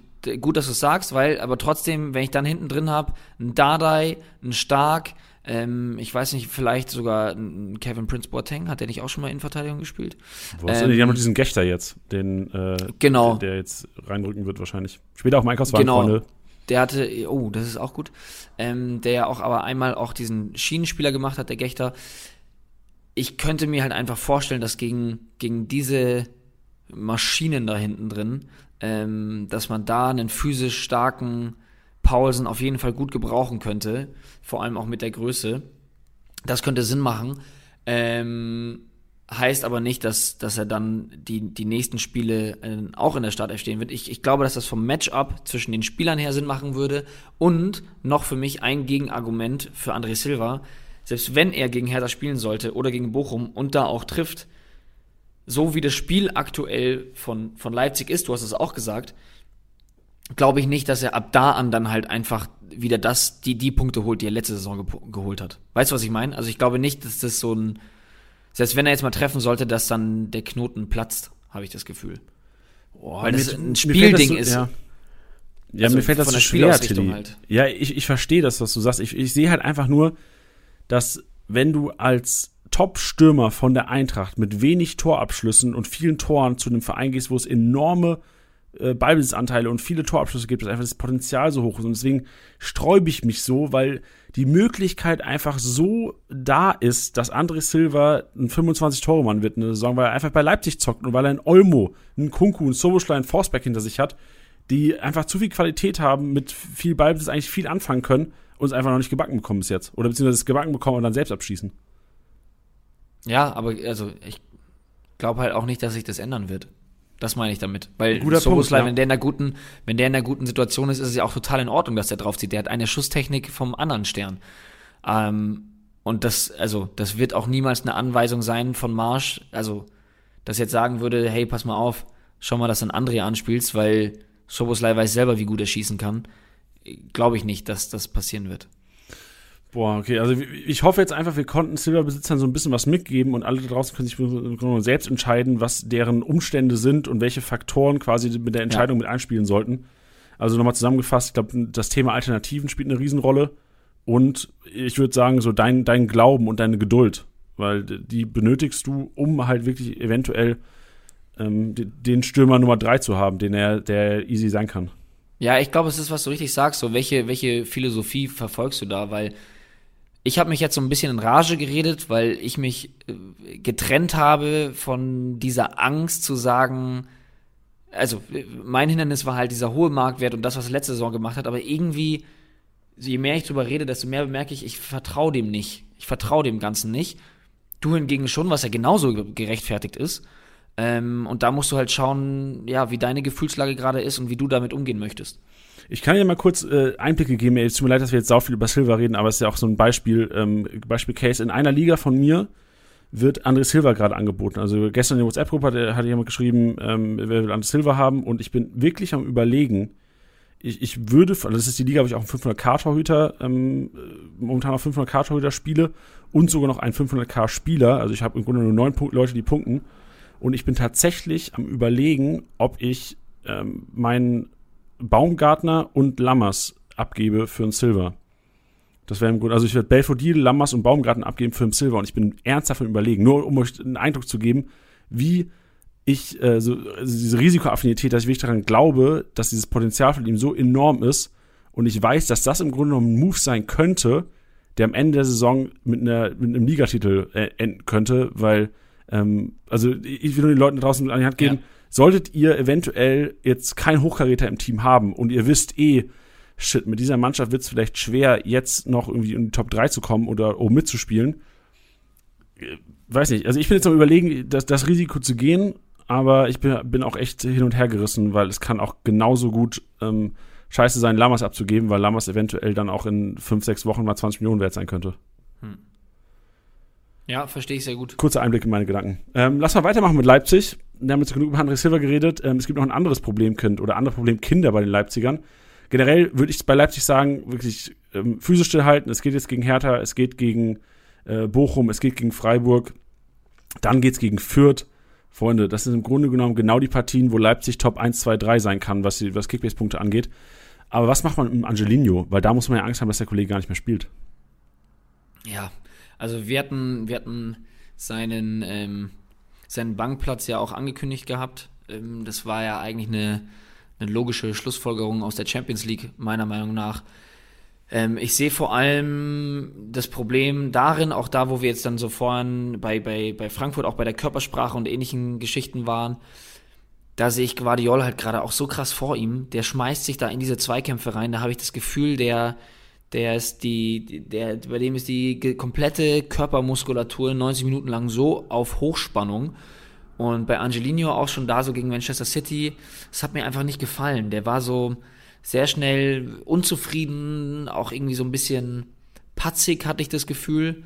Ähm, ja, und dann halt leistungstechnisch würde ich vielleicht sogar fast sagen, und ich meine, ihr wisst, was ich letzte Saison über Angelino gesagt habe und grundsätzlich, was der kann, ähm, brauchen wir auch nicht drüber reden.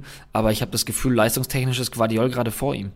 Safe, würde ich würde ich eins zu eins mit dir gehen, weil Guardiol einfach der bessere Linksverteidiger in der Viererkette ist, meiner Meinung nach. Also Lino wäre für mich in der Dreierkette einer, der so eine heiße Aktie wäre in Kickbase, aber ich sehe einfach nicht in der taktischen Formation, mit der Jesse Marsch spielt, in der Viererkette, mit dieser Dreier-Offensive-Reihe hinter Silva oder hinter dem Stürmer, muss man ja sagen, weil eventuell Pausen auch in der Diskussion ist, ist, ist Angelino einfach kein Platz momentan, wirklich. Das klingt scheiße in der, für eine Mannschaft, die momentan nicht performt, aber sollte keine Systemumstellung kommen, die ich wie zeitnah nicht erwarte, weil es ja irgendwie auf Viererkette vor der Saison schon kommuniziert wurde, Guardiol für mich die Nase vorne. Und das heißt für mich auch, Problemkind Angelino bleibt Problem, Problemkind, weil du nicht sicher gehen kannst. Klar wird er sicherlich auch mal reinrotieren, der wird auch Spielzeit bekommen. Wird gegen Köln gar nicht reingeworfen, obwohl es die ganze Zeit 1-1 stand oder auch ja. Rückstand. Ist für mich ein Riesensignal und ähm, weiß nicht, also Angelino-Besitzer weghauen, hat keinen Sinn. Also, weil Angelino halt auch keiner der Kategorie Silver ist von dem du erwarten kannst, dass er bei 45 Millionen oder 50 Millionen sein könnte. Naja, und vor allem, was du ja auch gesagt hattest, mit, mit, mit dieser Viererkette, ne? Also, die hat ihm bisher auch nicht gut getan. Ja, also bisher, ähm, die, die Spiele, die er gespielt hat, war jetzt auch nicht so überragend. Ähm, und ja, ich, ich habe bei ihm auch einfach manchmal so ein bisschen Angst, dass auch diese disziplinarische Sache ihm manchmal so ein bisschen im Weg steht. Ich glaube schon, wenn man sich so ein paar Interviews und so von ihm anschaut, dass der, wie soll man sagen, so eine Art hat, die man vielleicht auch falsch verstehen kann. Ich glaube auch, dass er ein sehr direkter Typ ist und auch einfach sehr ehrgeizig ist und ja, ich glaube, dass der, dass der jemand ist, der gerne mal aneckt. Ähm, und ja, ich weiß nicht, hat das schon mit Nagelsmann gemacht und gerade scheint es auch, ohne da jetzt wirklich feste Argumente zu haben, aber nach dieser gelb-roten in Manchester jetzt sofort wieder nicht zu spielen und so, es hatte, habe ich jetzt nicht so das Gefühl, als wäre das jetzt so harmonisch da alles. Ist aber nur ein Bauchgefühl. Nee, ist richtig, sich, sich eins, ja genau, ich meine, wir, wir haben Angelino, ich meine, du hast ihn ja sehr, sehr nachverfolgt, du hast mir auch schon Video-Links geschickt von dem Kollegen oder Videos empfohlen, wo der irgendwelche Interviews ja. gibt. So, es ist einfach so ein Typ, der, wir haben es letzte Woche Montag auch schon angesprochen, glaube ich, im Podcast oder was im Twitch-Livestream, ich weiß gar nicht genau. By the way, Show Notes, äh, wenn ihr mal unseren Livestream sehen wollt, Kickbase PK jeden Freitag 17 Uhr. Angelino könnte wirklich auch ein internes Problemkind sein. Das klingt auch ein bisschen kindisch, aber es ist einfach so, dass er teilweise echt ein Hitzkopf ist. Ja. Ähm, Deswegen vor, ja. vorsichtig, ja. Wir haben vorhin über Elvedi und Ginter schon gesprochen, aber es gibt bei den Gladbachern noch einige andere Problemkinder, die momentan Kopfschmerzen bereiten. Sei es ein Flo Neuhaus, der noch nicht konstant punktet, ein Alessand Player, der einfach nicht trifft, ein Stindel, sehr unkonstant. Tilly, ich habe vorhin schon mein Plädoyer für die Gladbacher gehalten und würde hier ein bisschen Vertrauen aussprechen und langfristiges Denken. Was würdest du Managern empfehlen, die Gladbacher haben? Würdest du teilweise Abstand nehmen von einem Flo Neuhaus und einem Stindel oder einem Player? Also, ähm, das ist auch jetzt so ein typisches Ding, dass man sich im Vornherein versucht, irgendwie zu rechtfertigen oder äh, das versucht lieb zu formulieren, ähm, denn ich möchte sagen, dass ich grundsätzlich ein sehr, sehr großer Fan von Flo Neuhaus bin. Ähm, Natürlich auch aufgrund seiner ähm, 1860-Vergangenheit. Nichtsdestotrotz ähm, war ich immer vorsichtig mit Flo Neuhaus, weil er meiner Meinung nach bei Kickbase schon auch immer eher Kategorie overpriced ist. Also es sind, wenn man da so durchscrollt, für das, was er auch schon mal wert war, ja, also höchster Marktwert lag man bei 31,6 Millionen, habe ich irgendwie so das Gefühl, ist mir das zu wenig, also auch zu wenig grüne Balken und auch zu unkonstant. Deswegen Flo Neuhaus ist ein Spieler, von dem ich ehrlich gesagt immer Abstand nehme. Also mit dem werde ich nicht happy.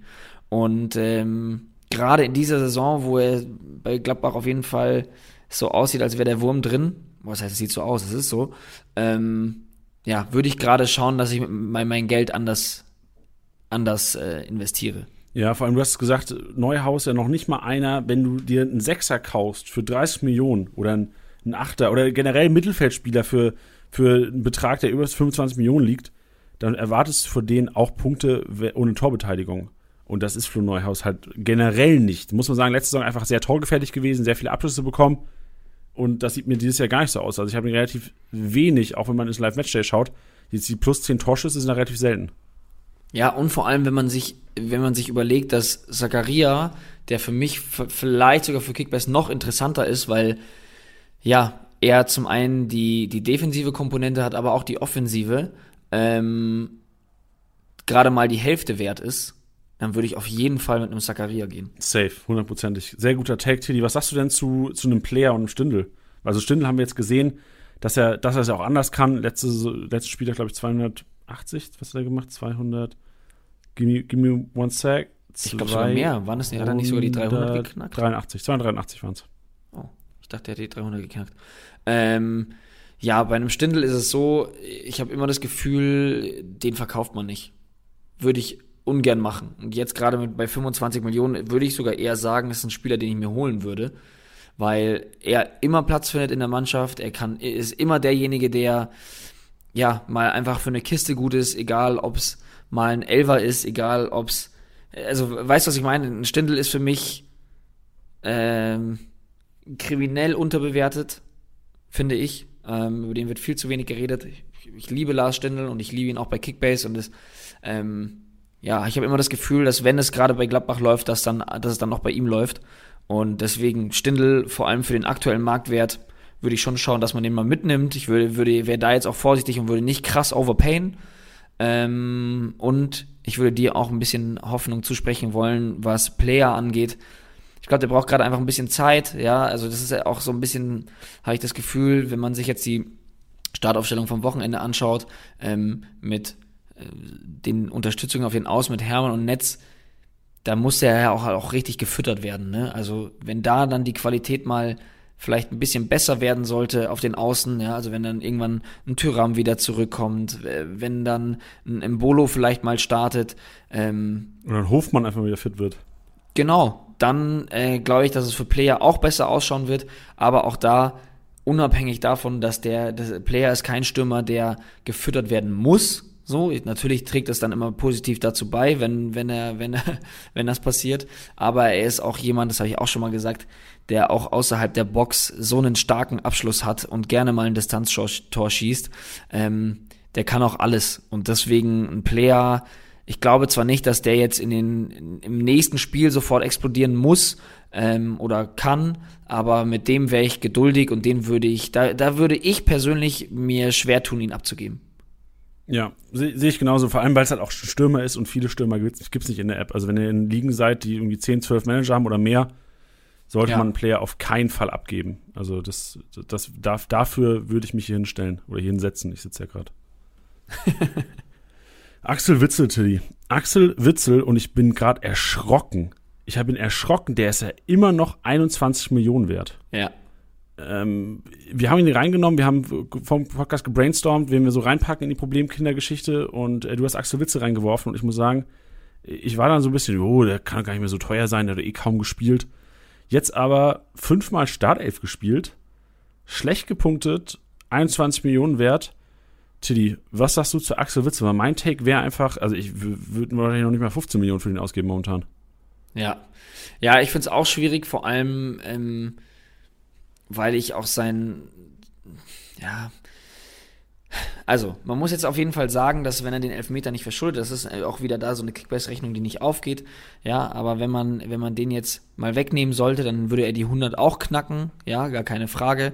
Ähm, nichtsdestotrotz sehe ich halt nicht mehr den Axel Witzel, den wir, den wir in seiner, in seinen ersten Spielzeiten bei Dortmund gesehen haben. Da war es so, den hast du aufgestellt und das waren einfach schon mal mindestens 120 Punkte sicher. So, und das sehe ich bei ihm gerade überhaupt nicht. Ähm, liegt natürlich auch irgendwie grundsätzlich an dem Spiel, was gespielt wird.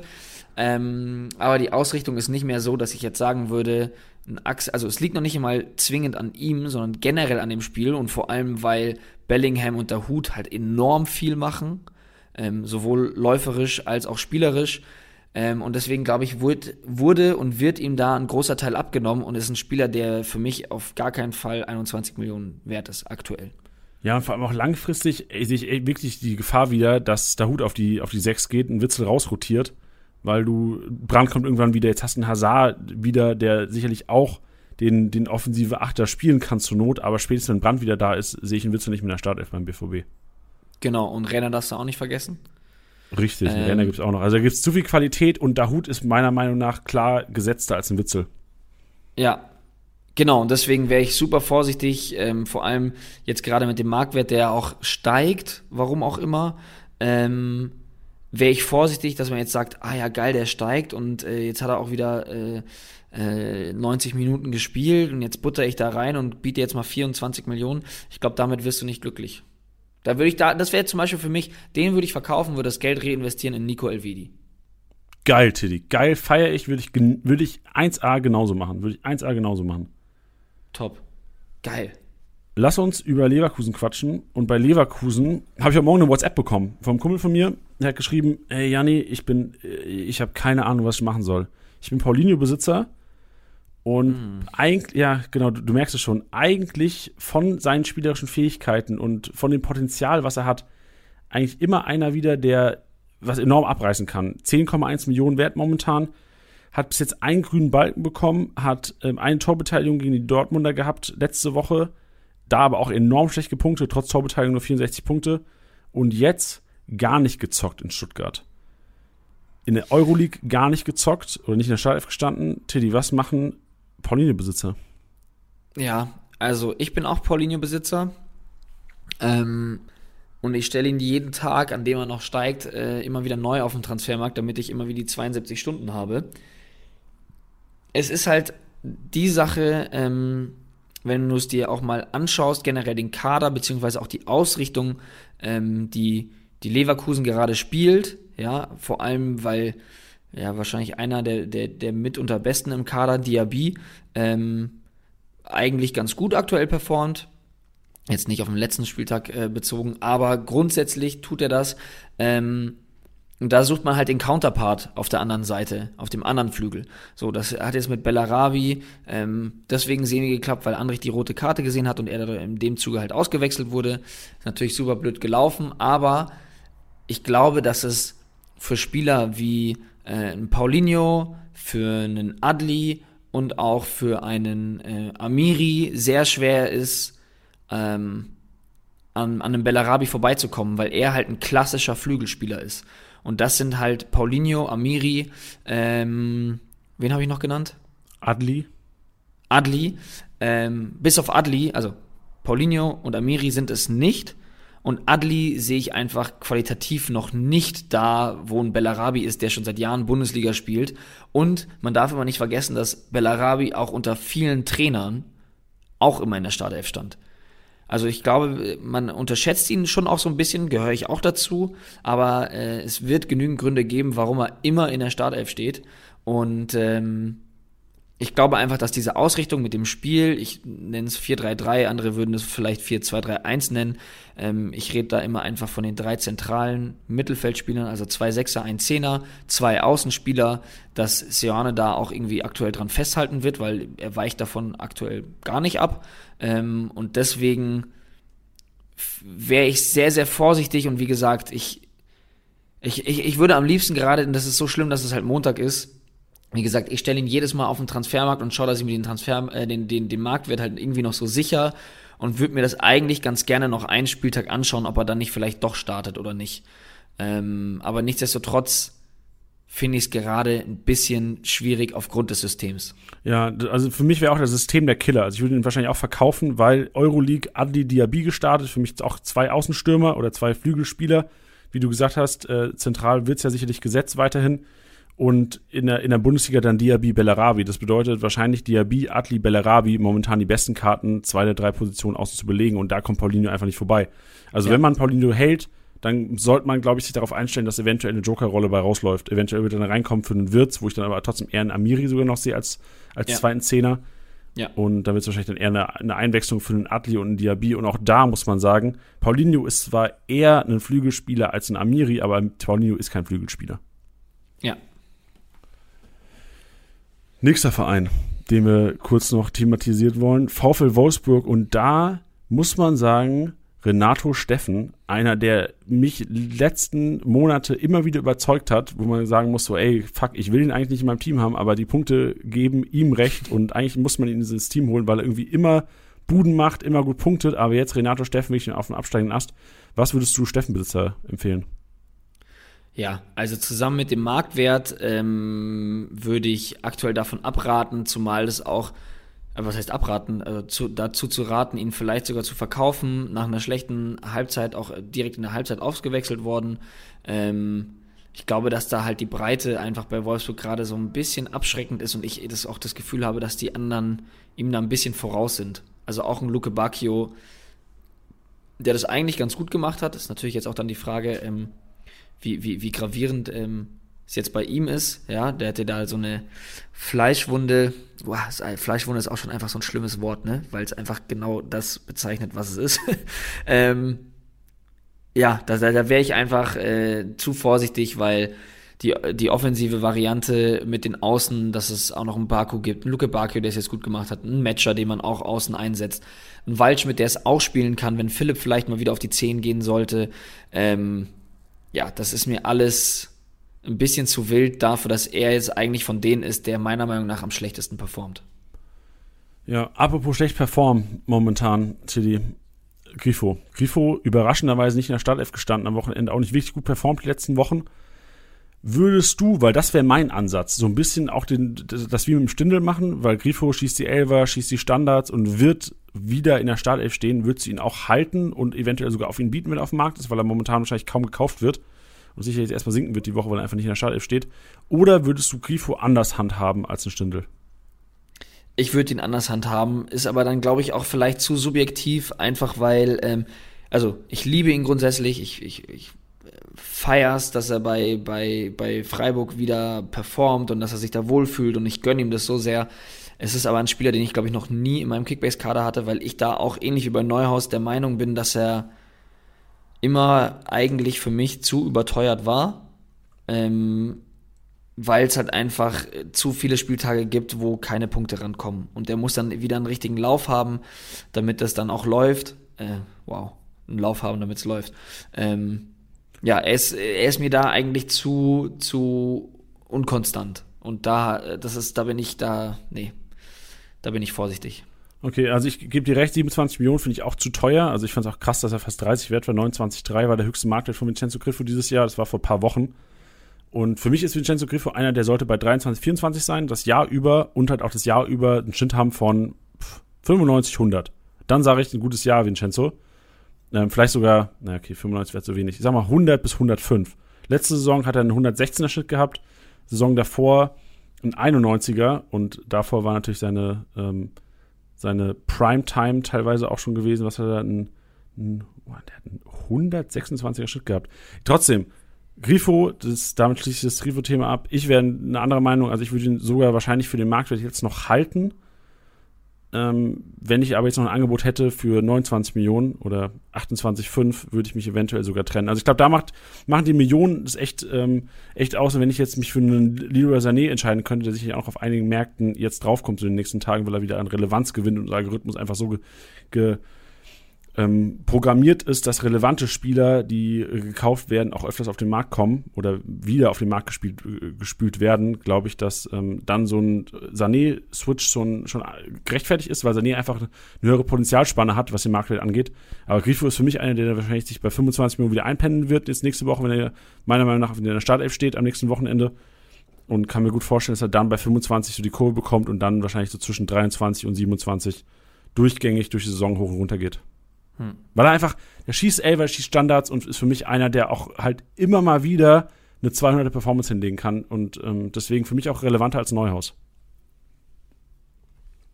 Ja, verstehe ich. Ähm, wie gesagt, bei mir ist es sehr subjektiv. Ich, es ist einfach kein, kein Spielertyp, mit dem ich, an dem ich so Spaß habe, was Kickbase betrifft. Verstehe ich, verstehe ich. Äh, Ge Gebe ich dir völlig recht, ist eine subjektive meine Freunde. Wie, da draußen, liebe Zuhörer, entscheidet euch, wie ihr Bock habt. Ihr habt unseren, unseren Take gehört. Tilly, gibt es noch andere Spieler? Wir haben jetzt eine mega lange Liste, wir kriegen das nicht unter, ne? Wir haben hier noch gefühlt 15 Spieler hier draufstehen auf dem Problemkinder. Take, aber ich glaube, die Hörer können sich so ein Bild machen, was für Kriterien für uns persönlich wichtig sind, um solche Entscheidungen zu treffen. Ähm, Gibt es noch andere Spieler, die du gerne ansprechen würdest unbedingt? Ich würde eine Personalie vielleicht noch ansprechen. Hau raus. Ähm, und das ist Upamecano. Der über einen Transfer, über den ich mich deswegen gefreut habe, weil ich mir dachte, okay, der wird da hinten alles zerreißen und äh, völlig ein Abfackeln. Und das war bisher Kickbase technisch noch nicht so der Fall. Ähm, ich stelle da mal auch einen wilden Take auf. Ich habe irgendwie so das Gefühl, dass dass es bei Bayern gerade nicht so diesen Zielspieler gibt, ja, also das, was so letzte Saison Kimmich war, ähm, zum Teil dann auch ähm, Goretzka, dass sich das gerade total verteilt. Also es gibt jetzt keinen Spieler, finde ich, der gezielt den Spielaufbau macht. Das passiert einerseits über die Innenverteidiger, ähm, aber eben auch äh, die, die Flügelspieler mit sehr, sehr vielen Aktionen, Kontakten, Pässen. Das haben wir heu heute auch mit den Statistiken von Elisa gehört, dass Gnabry und Sané mit den Pässen da weit oben mit dabei waren. Und dass sich da die Punkte halt enorm verteilen. Weißt du, was ich meine? Also irgendwann ist ja natürlich ein Limit an Punkten auch erreicht, weil man halt nicht mehr in einem Spiel machen kann. Und ich habe das Gefühl, dass das bei Bayern sehr, sehr ausgeglichen ist und halt eben nicht mehr über gewisse Spieler läuft. Ähm, und ja, deswegen vielleicht es ein Grund sein könnte, warum Upamecano nicht so punktet, wie man sich vorstellt. Vor allem auch für den Marktwert natürlich. Ich würde hier einfach mal wieder mein, einer meiner Lieblingswörter reinwerfen, Phänomen. Wir hatten über dieses Phänomen, ich glaube, im Mai, Juni hatten wir mal eine Podcast-Episode, wo wir ausführlich über dieses Phänomen gesprochen haben, welches ich hier bei Upamecano wiederfinde. Es gibt Spieler, die von einem Top-Verein, da sind die Average-Spieler, gehen zu einem niedrigklassigen Verein. Jetzt, also das ist jetzt krankes Extrem und ich will jetzt auch keinen Dortmunder hier beleidigen. Mats Hummels. Mats Hummels ist von Bayern nach, äh, zu Dortmund gegangen und bei Dortmund hat er einfach einen höheren Stellenwert, bekommt mehr Bälle und ist so der Innenverteidiger, der die Bälle verteilt. Das war bei Bayern teilweise auch so, aber halt vom, vom Anteil her in dem Spiel nicht da, wo es jetzt bei Dortmund ist. Und das Phänomen wurde halt bei Upamecano quasi reverse betrieben. Das heißt, er ist Leipzig, wo er im Grunde alles gemacht hat. Der war der Mats Hummels von Leipzig. Der hat den Spielaufbau gemacht, ist nach vorne gedribbelt teilweise und war so der Guy, der defensive Guy, den, den Nagelsmann da hatte. Und jetzt und hast Dreierkette, ne? Genau, und genau, richtig, sehr guter Punkt auch, genau. Und auch das, aber ich glaube, dieses, ich sage das letzte Mal, und es ist auch sicher das falsche Wort für das, dieses Phänomen, dass du von einem der Spieler bei einem ähm, sehr guten Verein bist, aber dann zu den Bayern gehst und einfach nicht mehr der Spieler bist, der halt wirklich mhm. so viel Spielanteile hat. Und ich glaube, das haben wir jetzt hier bei, finden wir bei Upamecano vor.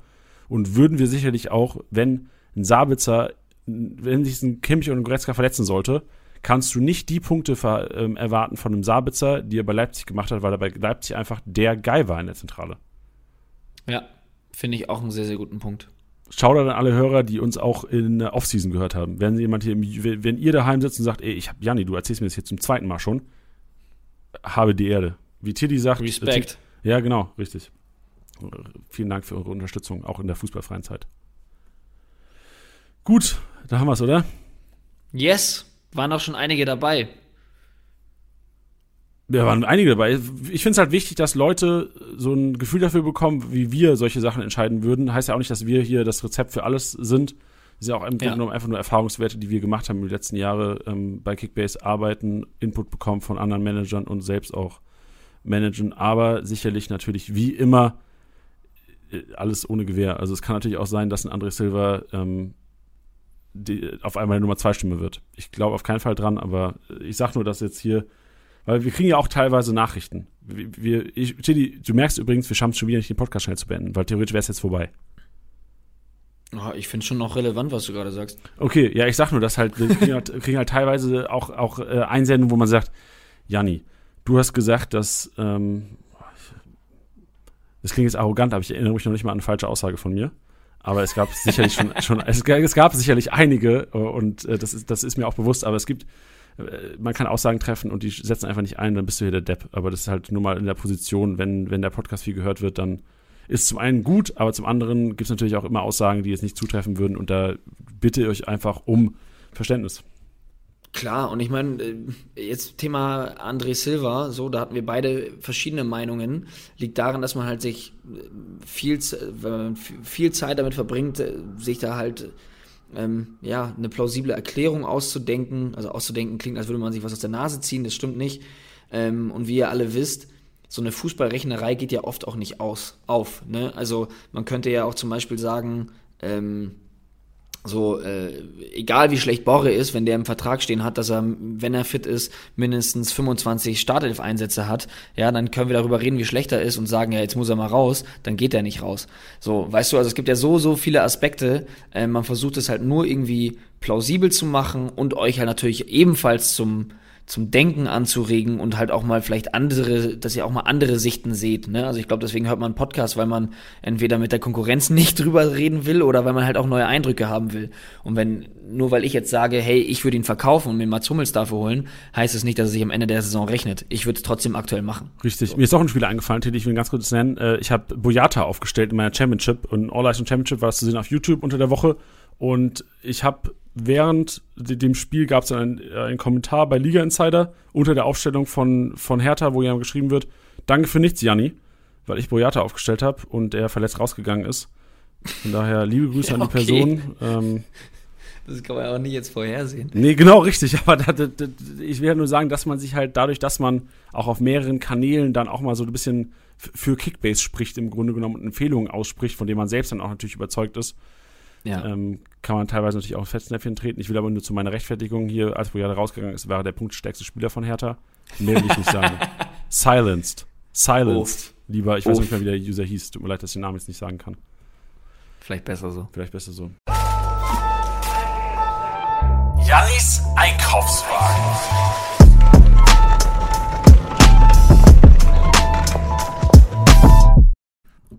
Janis Einkaufswagen, meine Damen und Herren. Alright, alright, alright. Wir sind wieder back. Wir machen eine ganz kurze Geschichte heute, weil ich habe mir auf die Fahne geschrieben, in meinen Einkaufswagen, noch nicht mal auf die Fahne geschrieben, ich habe mir auf meinen Einkaufszettel geschrieben, die zweite Reihe der, ba der, der, Bayern wieder, meine Damen und Herren, die spielen am Freitagabend. Man weiß nie, was unter der Woche passiert. Hier kann man leicht spekulieren. Für die Marktwerte in Chupomoting, Nianzu, Teddy, du wirst mir jetzt natürlich ins Wort fallen, weil Teddy hat mir vorhin geschrieben, ob ich Nianzu noch möchte. Ich habe es verneint. Ähm, ich würde aber trotzdem empfehlen, wenn man sich zum Marktwert holen kann, momentan ähm, kein Ding, weil du weißt nicht, was unter der Woche passiert. Es kann einiges ähm, passieren, auch im Spiel gegen die Vierter, auch die zweite Reihe hier, sicherlich wieder relevant. Ein Choupo-Moting gegen Bochum reinkommen, getroffen. Kann mir gut vorstellen, dass Lewandowski, wenn er seine Bude gemacht hat, auch wieder in der 70. rausgeht und dann kriegt Choupo-Moting seine 70 oder seine 20 Minuten gegen die Vierter. Auch nicht schlecht, kann man sich auch mal aufstellen. Beim BVB habe ich mir äh, Wolf rausgeschrieben. Und er ist ja Einwechselspieler Nummer 1 gefühlt. Er kommt immer rein, er ist immer gefährlich und ich kann mir gut vorstellen, dass Wolf einer sein wird, den man sich ähm, einfach mal so als Lückenfüller mit reinstellen kann. Weil sollte es Verletzungen geben, wird Wolf sicherlich einer sein, der relativ nah an der Startelf dran ist. Dasselbe gilt für Paulsen, auch relativ nah an der Startelf dran. Wir haben vorhin genug über Andres Silva gesprochen, aber Paulsen einer, auf den man auch spekulieren könnte zu dem momentanen Marktwert. Weitere Spieler, die in meinem Einkaufswagen Platz finden sollten oder Platz finden, sind Mangala von Stuttgart, zurück, fit, und wichtig für den VfB. Martin Dardai haben wir vorhin drüber geschrieben, ähm, oder Tiddy und Elisa haben auch drüber diskutiert. Der zweitbeste Verteidiger, was Klärungsaktionen, glaube ich, angeht, wenn ich das richtig wiedergeben kann. Mamouche für mich auch einer, was ich bei Mamouche so geil fand, Freunde, der macht auch die Standards bei Stuttgart. Das fand ich ja so geil, dass du einen Stürmer hast, der auch Rohpunkte sammeln kann. Genauso wie Ecklenkamp. Ecklenkamp, einer der, ähm, den ich in beiden meinen Ligen am Freitagabend verkauft habe und es 20 Minuten später, nee, nicht 20 Minuten, 70 Minuten später hart bereut habe, weil ich ihn hier heute Mir war es Freitagabend schon bewusst, dass ich in die Einkaufswagen packe. Deswegen Eckenkamp, klare Kaufempfehlung. Selbst jetzt gegen die Leipziger, man muss sagen, Eckenkamp einer ist der, wo die ihr langfristig denkt, weil der Kollege einfach Qualität hat. Da der hat, glaube ich, auch im Interview nochmal gesagt, so krank, dass der Kollege bei der Hertha gelandet ist. Ja, krank, dass der Kollege bei der Hertha gelandet ist. Ich wünsche euch, dass er bei euren Team landet. Bellarabi habe ich mit draufgepackt, Lammers habe ich mit draufgepackt, ein Gechter, weil er einfach günstig ist und Spieler bekommen sollte durch Beata Ausfall und teurer, aber enormes Potenzial. Leroy Sané findet langsam zur Form und ich wäre lieber der Manager, der Leroy Sané hatte, bevor er krank explodiert ist. Aber jetzt ist er krank explodiert und ist natürlich die Frage, wie konstant kann er es auf den Platz zaubern. Aber Leroy Sané, wir wissen es alle, der war 50 Millionen wert oder 45 Millionen wert, glaube ich, letztes Jahr am Anfang der Saison. Und da kann er theoretisch auch wieder herkommen, wenn er einfach mal das auf den Platz zaubern kann, was der Kollege auch wirklich kann. Das war's mit Janis Einkaufswagen. Tilly, jetzt, jetzt bringen wir den Podcast auch wirklich mal zu Ende hier, das Ding. Ja, das war ja heute wirklich, das, also wenn eure Köpfe heute nicht rauchen und die Stifte nicht glühen vom Mitschreiben, dann weiß ich auch nicht. Dann weiß ich auch nicht. Freunde, wir haben noch einige Announcements für euch. Uh, da fällt, da fällt der, Kopfhörer schon aus dem Ohr, weil ich hier ähm, so gejubelt habe, weil ich noch ein paar Announcements habe.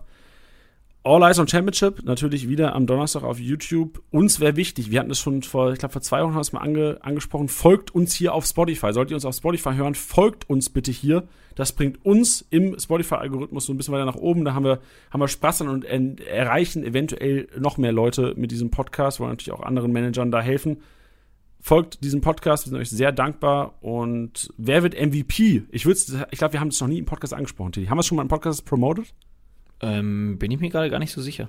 Wer wird MVP? Weil bevor wir zu ähm, unserem MVP-Propheten kommen, der Kimmich mit, das kann man auch schon mal sagen, genau 401 Punkten genau prophezeit hat. Wahnsinn. Krank, oder? Also genau 401. Wir hatten das, das ist crazy. Das Madige ist, wir hatten auch einen mit Kimmich 402. So wie krank muss er sich wow. ärgern. Ähm, aber der liebe Kai hat genau 401 Punkte äh, getippt und dem ist ein Sprachnehmen kommt gleich. Ähm, wer wird MVP? Das ist nämlich eine Sendung, ich hatte es vorhin schon kurz angesprochen, freitags 15.30 Uhr auf Sky Sport, nee, auf Sky Bundesliga 1, ich sage immer Sport, ey, das ist so im Kopf drin. Sky ja. Bundesliga 1, wer es hat, Freitag 15.30 Uhr, zieht es euch rein. Janni und Tiddy zu sehen im TV, Freunde. Ist, ist kein TV. Doch, ist TV. Wenn man Sky Q hat, ist TV, ne? Ja, ich denke mal. Äh, das, also, was ist denn heutzutage noch TV, ne? nee, also, und vor allem, wenn ihr die Uhrzeit verpassen solltet oder die Show verpassen solltet, ähm, dann könnt ihr das auch on demand euch reinziehen. So sieht's aus. Schön, liebe Hörer. Ich, ich bedanke mich wie immer bei allen, die so lange diesen Podcast heute gehört haben. Es war sehr viel drin. Tilly, ich bedanke mich auch bei dir für deine Zeit, für deine Muse und für, deines, für dein krankes Entertainment heute wieder. Hat Bock gemacht. Nichts lieber als das, meine Lieben. Und jetzt kommen wir zu Kai. Kai, Glückwunsch dir. Kimmich, 401 Punkte. Dir gehört das Outro der heutigen Episode. Ja, hallo erstmal an die gesamte Kickbase-Community. Mein Name ist Kai, ich komme aus einem Vorort der schönen Rattenfängerstadt Hameln, äh, bin seit Kindesalter Fußball interessiert und spiele mittlerweile auch die vierte Saison Kickbase. Ähm, ist einfach eine mega geile App, ähm, und macht super viel Spaß, gerade am Samstag das Ganze zu verfolgen. Ja, Wahnsinn, hier auch im Podcast zu sein. Danke an Kimmich, die Maschine. Ähm, ja, wie kommt man auf Kimmich? Äh, Kimmich äh, kann es halt eigentlich jeden Spieltag werden. Und so der richtige Ausreißer hat einfach mal gefehlt. Ich hatte mir nur die Partien am Freitag angeguckt und dachte, ja, viel Beibesitz, das kann schon mal wieder was werden und ähm, habe dann gedacht, die ein oder andere Vorlage wird sicherlich dazukommen. Und äh, ja, die Punktzahl war mehr eigentlich ein Gamble. Ähm, ja, schon einfach krass, was der Junge immer macht. Ich glaube, ihr hattet es auch im Podcast mal gesagt, dass ihm eigentlich immer nur noch die äh, Treffer fehlen. Die hat er jetzt gleich doppelt gemacht, was meiner Punktzahl äh, natürlich entgegenkam. Und ja, mit zwei Treffern hatte ich jetzt nicht gerechnet, aber so in die Höhe, ähm, ja, war einfach auch ein bisschen Glück. Ja, dann ein kleiner Appell an meine Kickbase-Liga. Bisher ist es ja super spannend. Ähm, ich hoffe, ihr bleibt alle am Ball, dass es auch bis zum Schluss mal spannend bleibt. Äh, wenn ich dann äh, meinen vierten Sieg in Folge einfahren werde. Ähm, denke, diese Saison wird es auf jeden Fall eine andere Nummer und auch ein bisschen spannender. Macht mega viel Bock und dann zum Abschluss noch äh, möchte ich noch alle Anhänger vom Blau-Weiß-Schwalbe Tündern grüßen und wünsche euch allen noch einen schönen Abend oder Tag.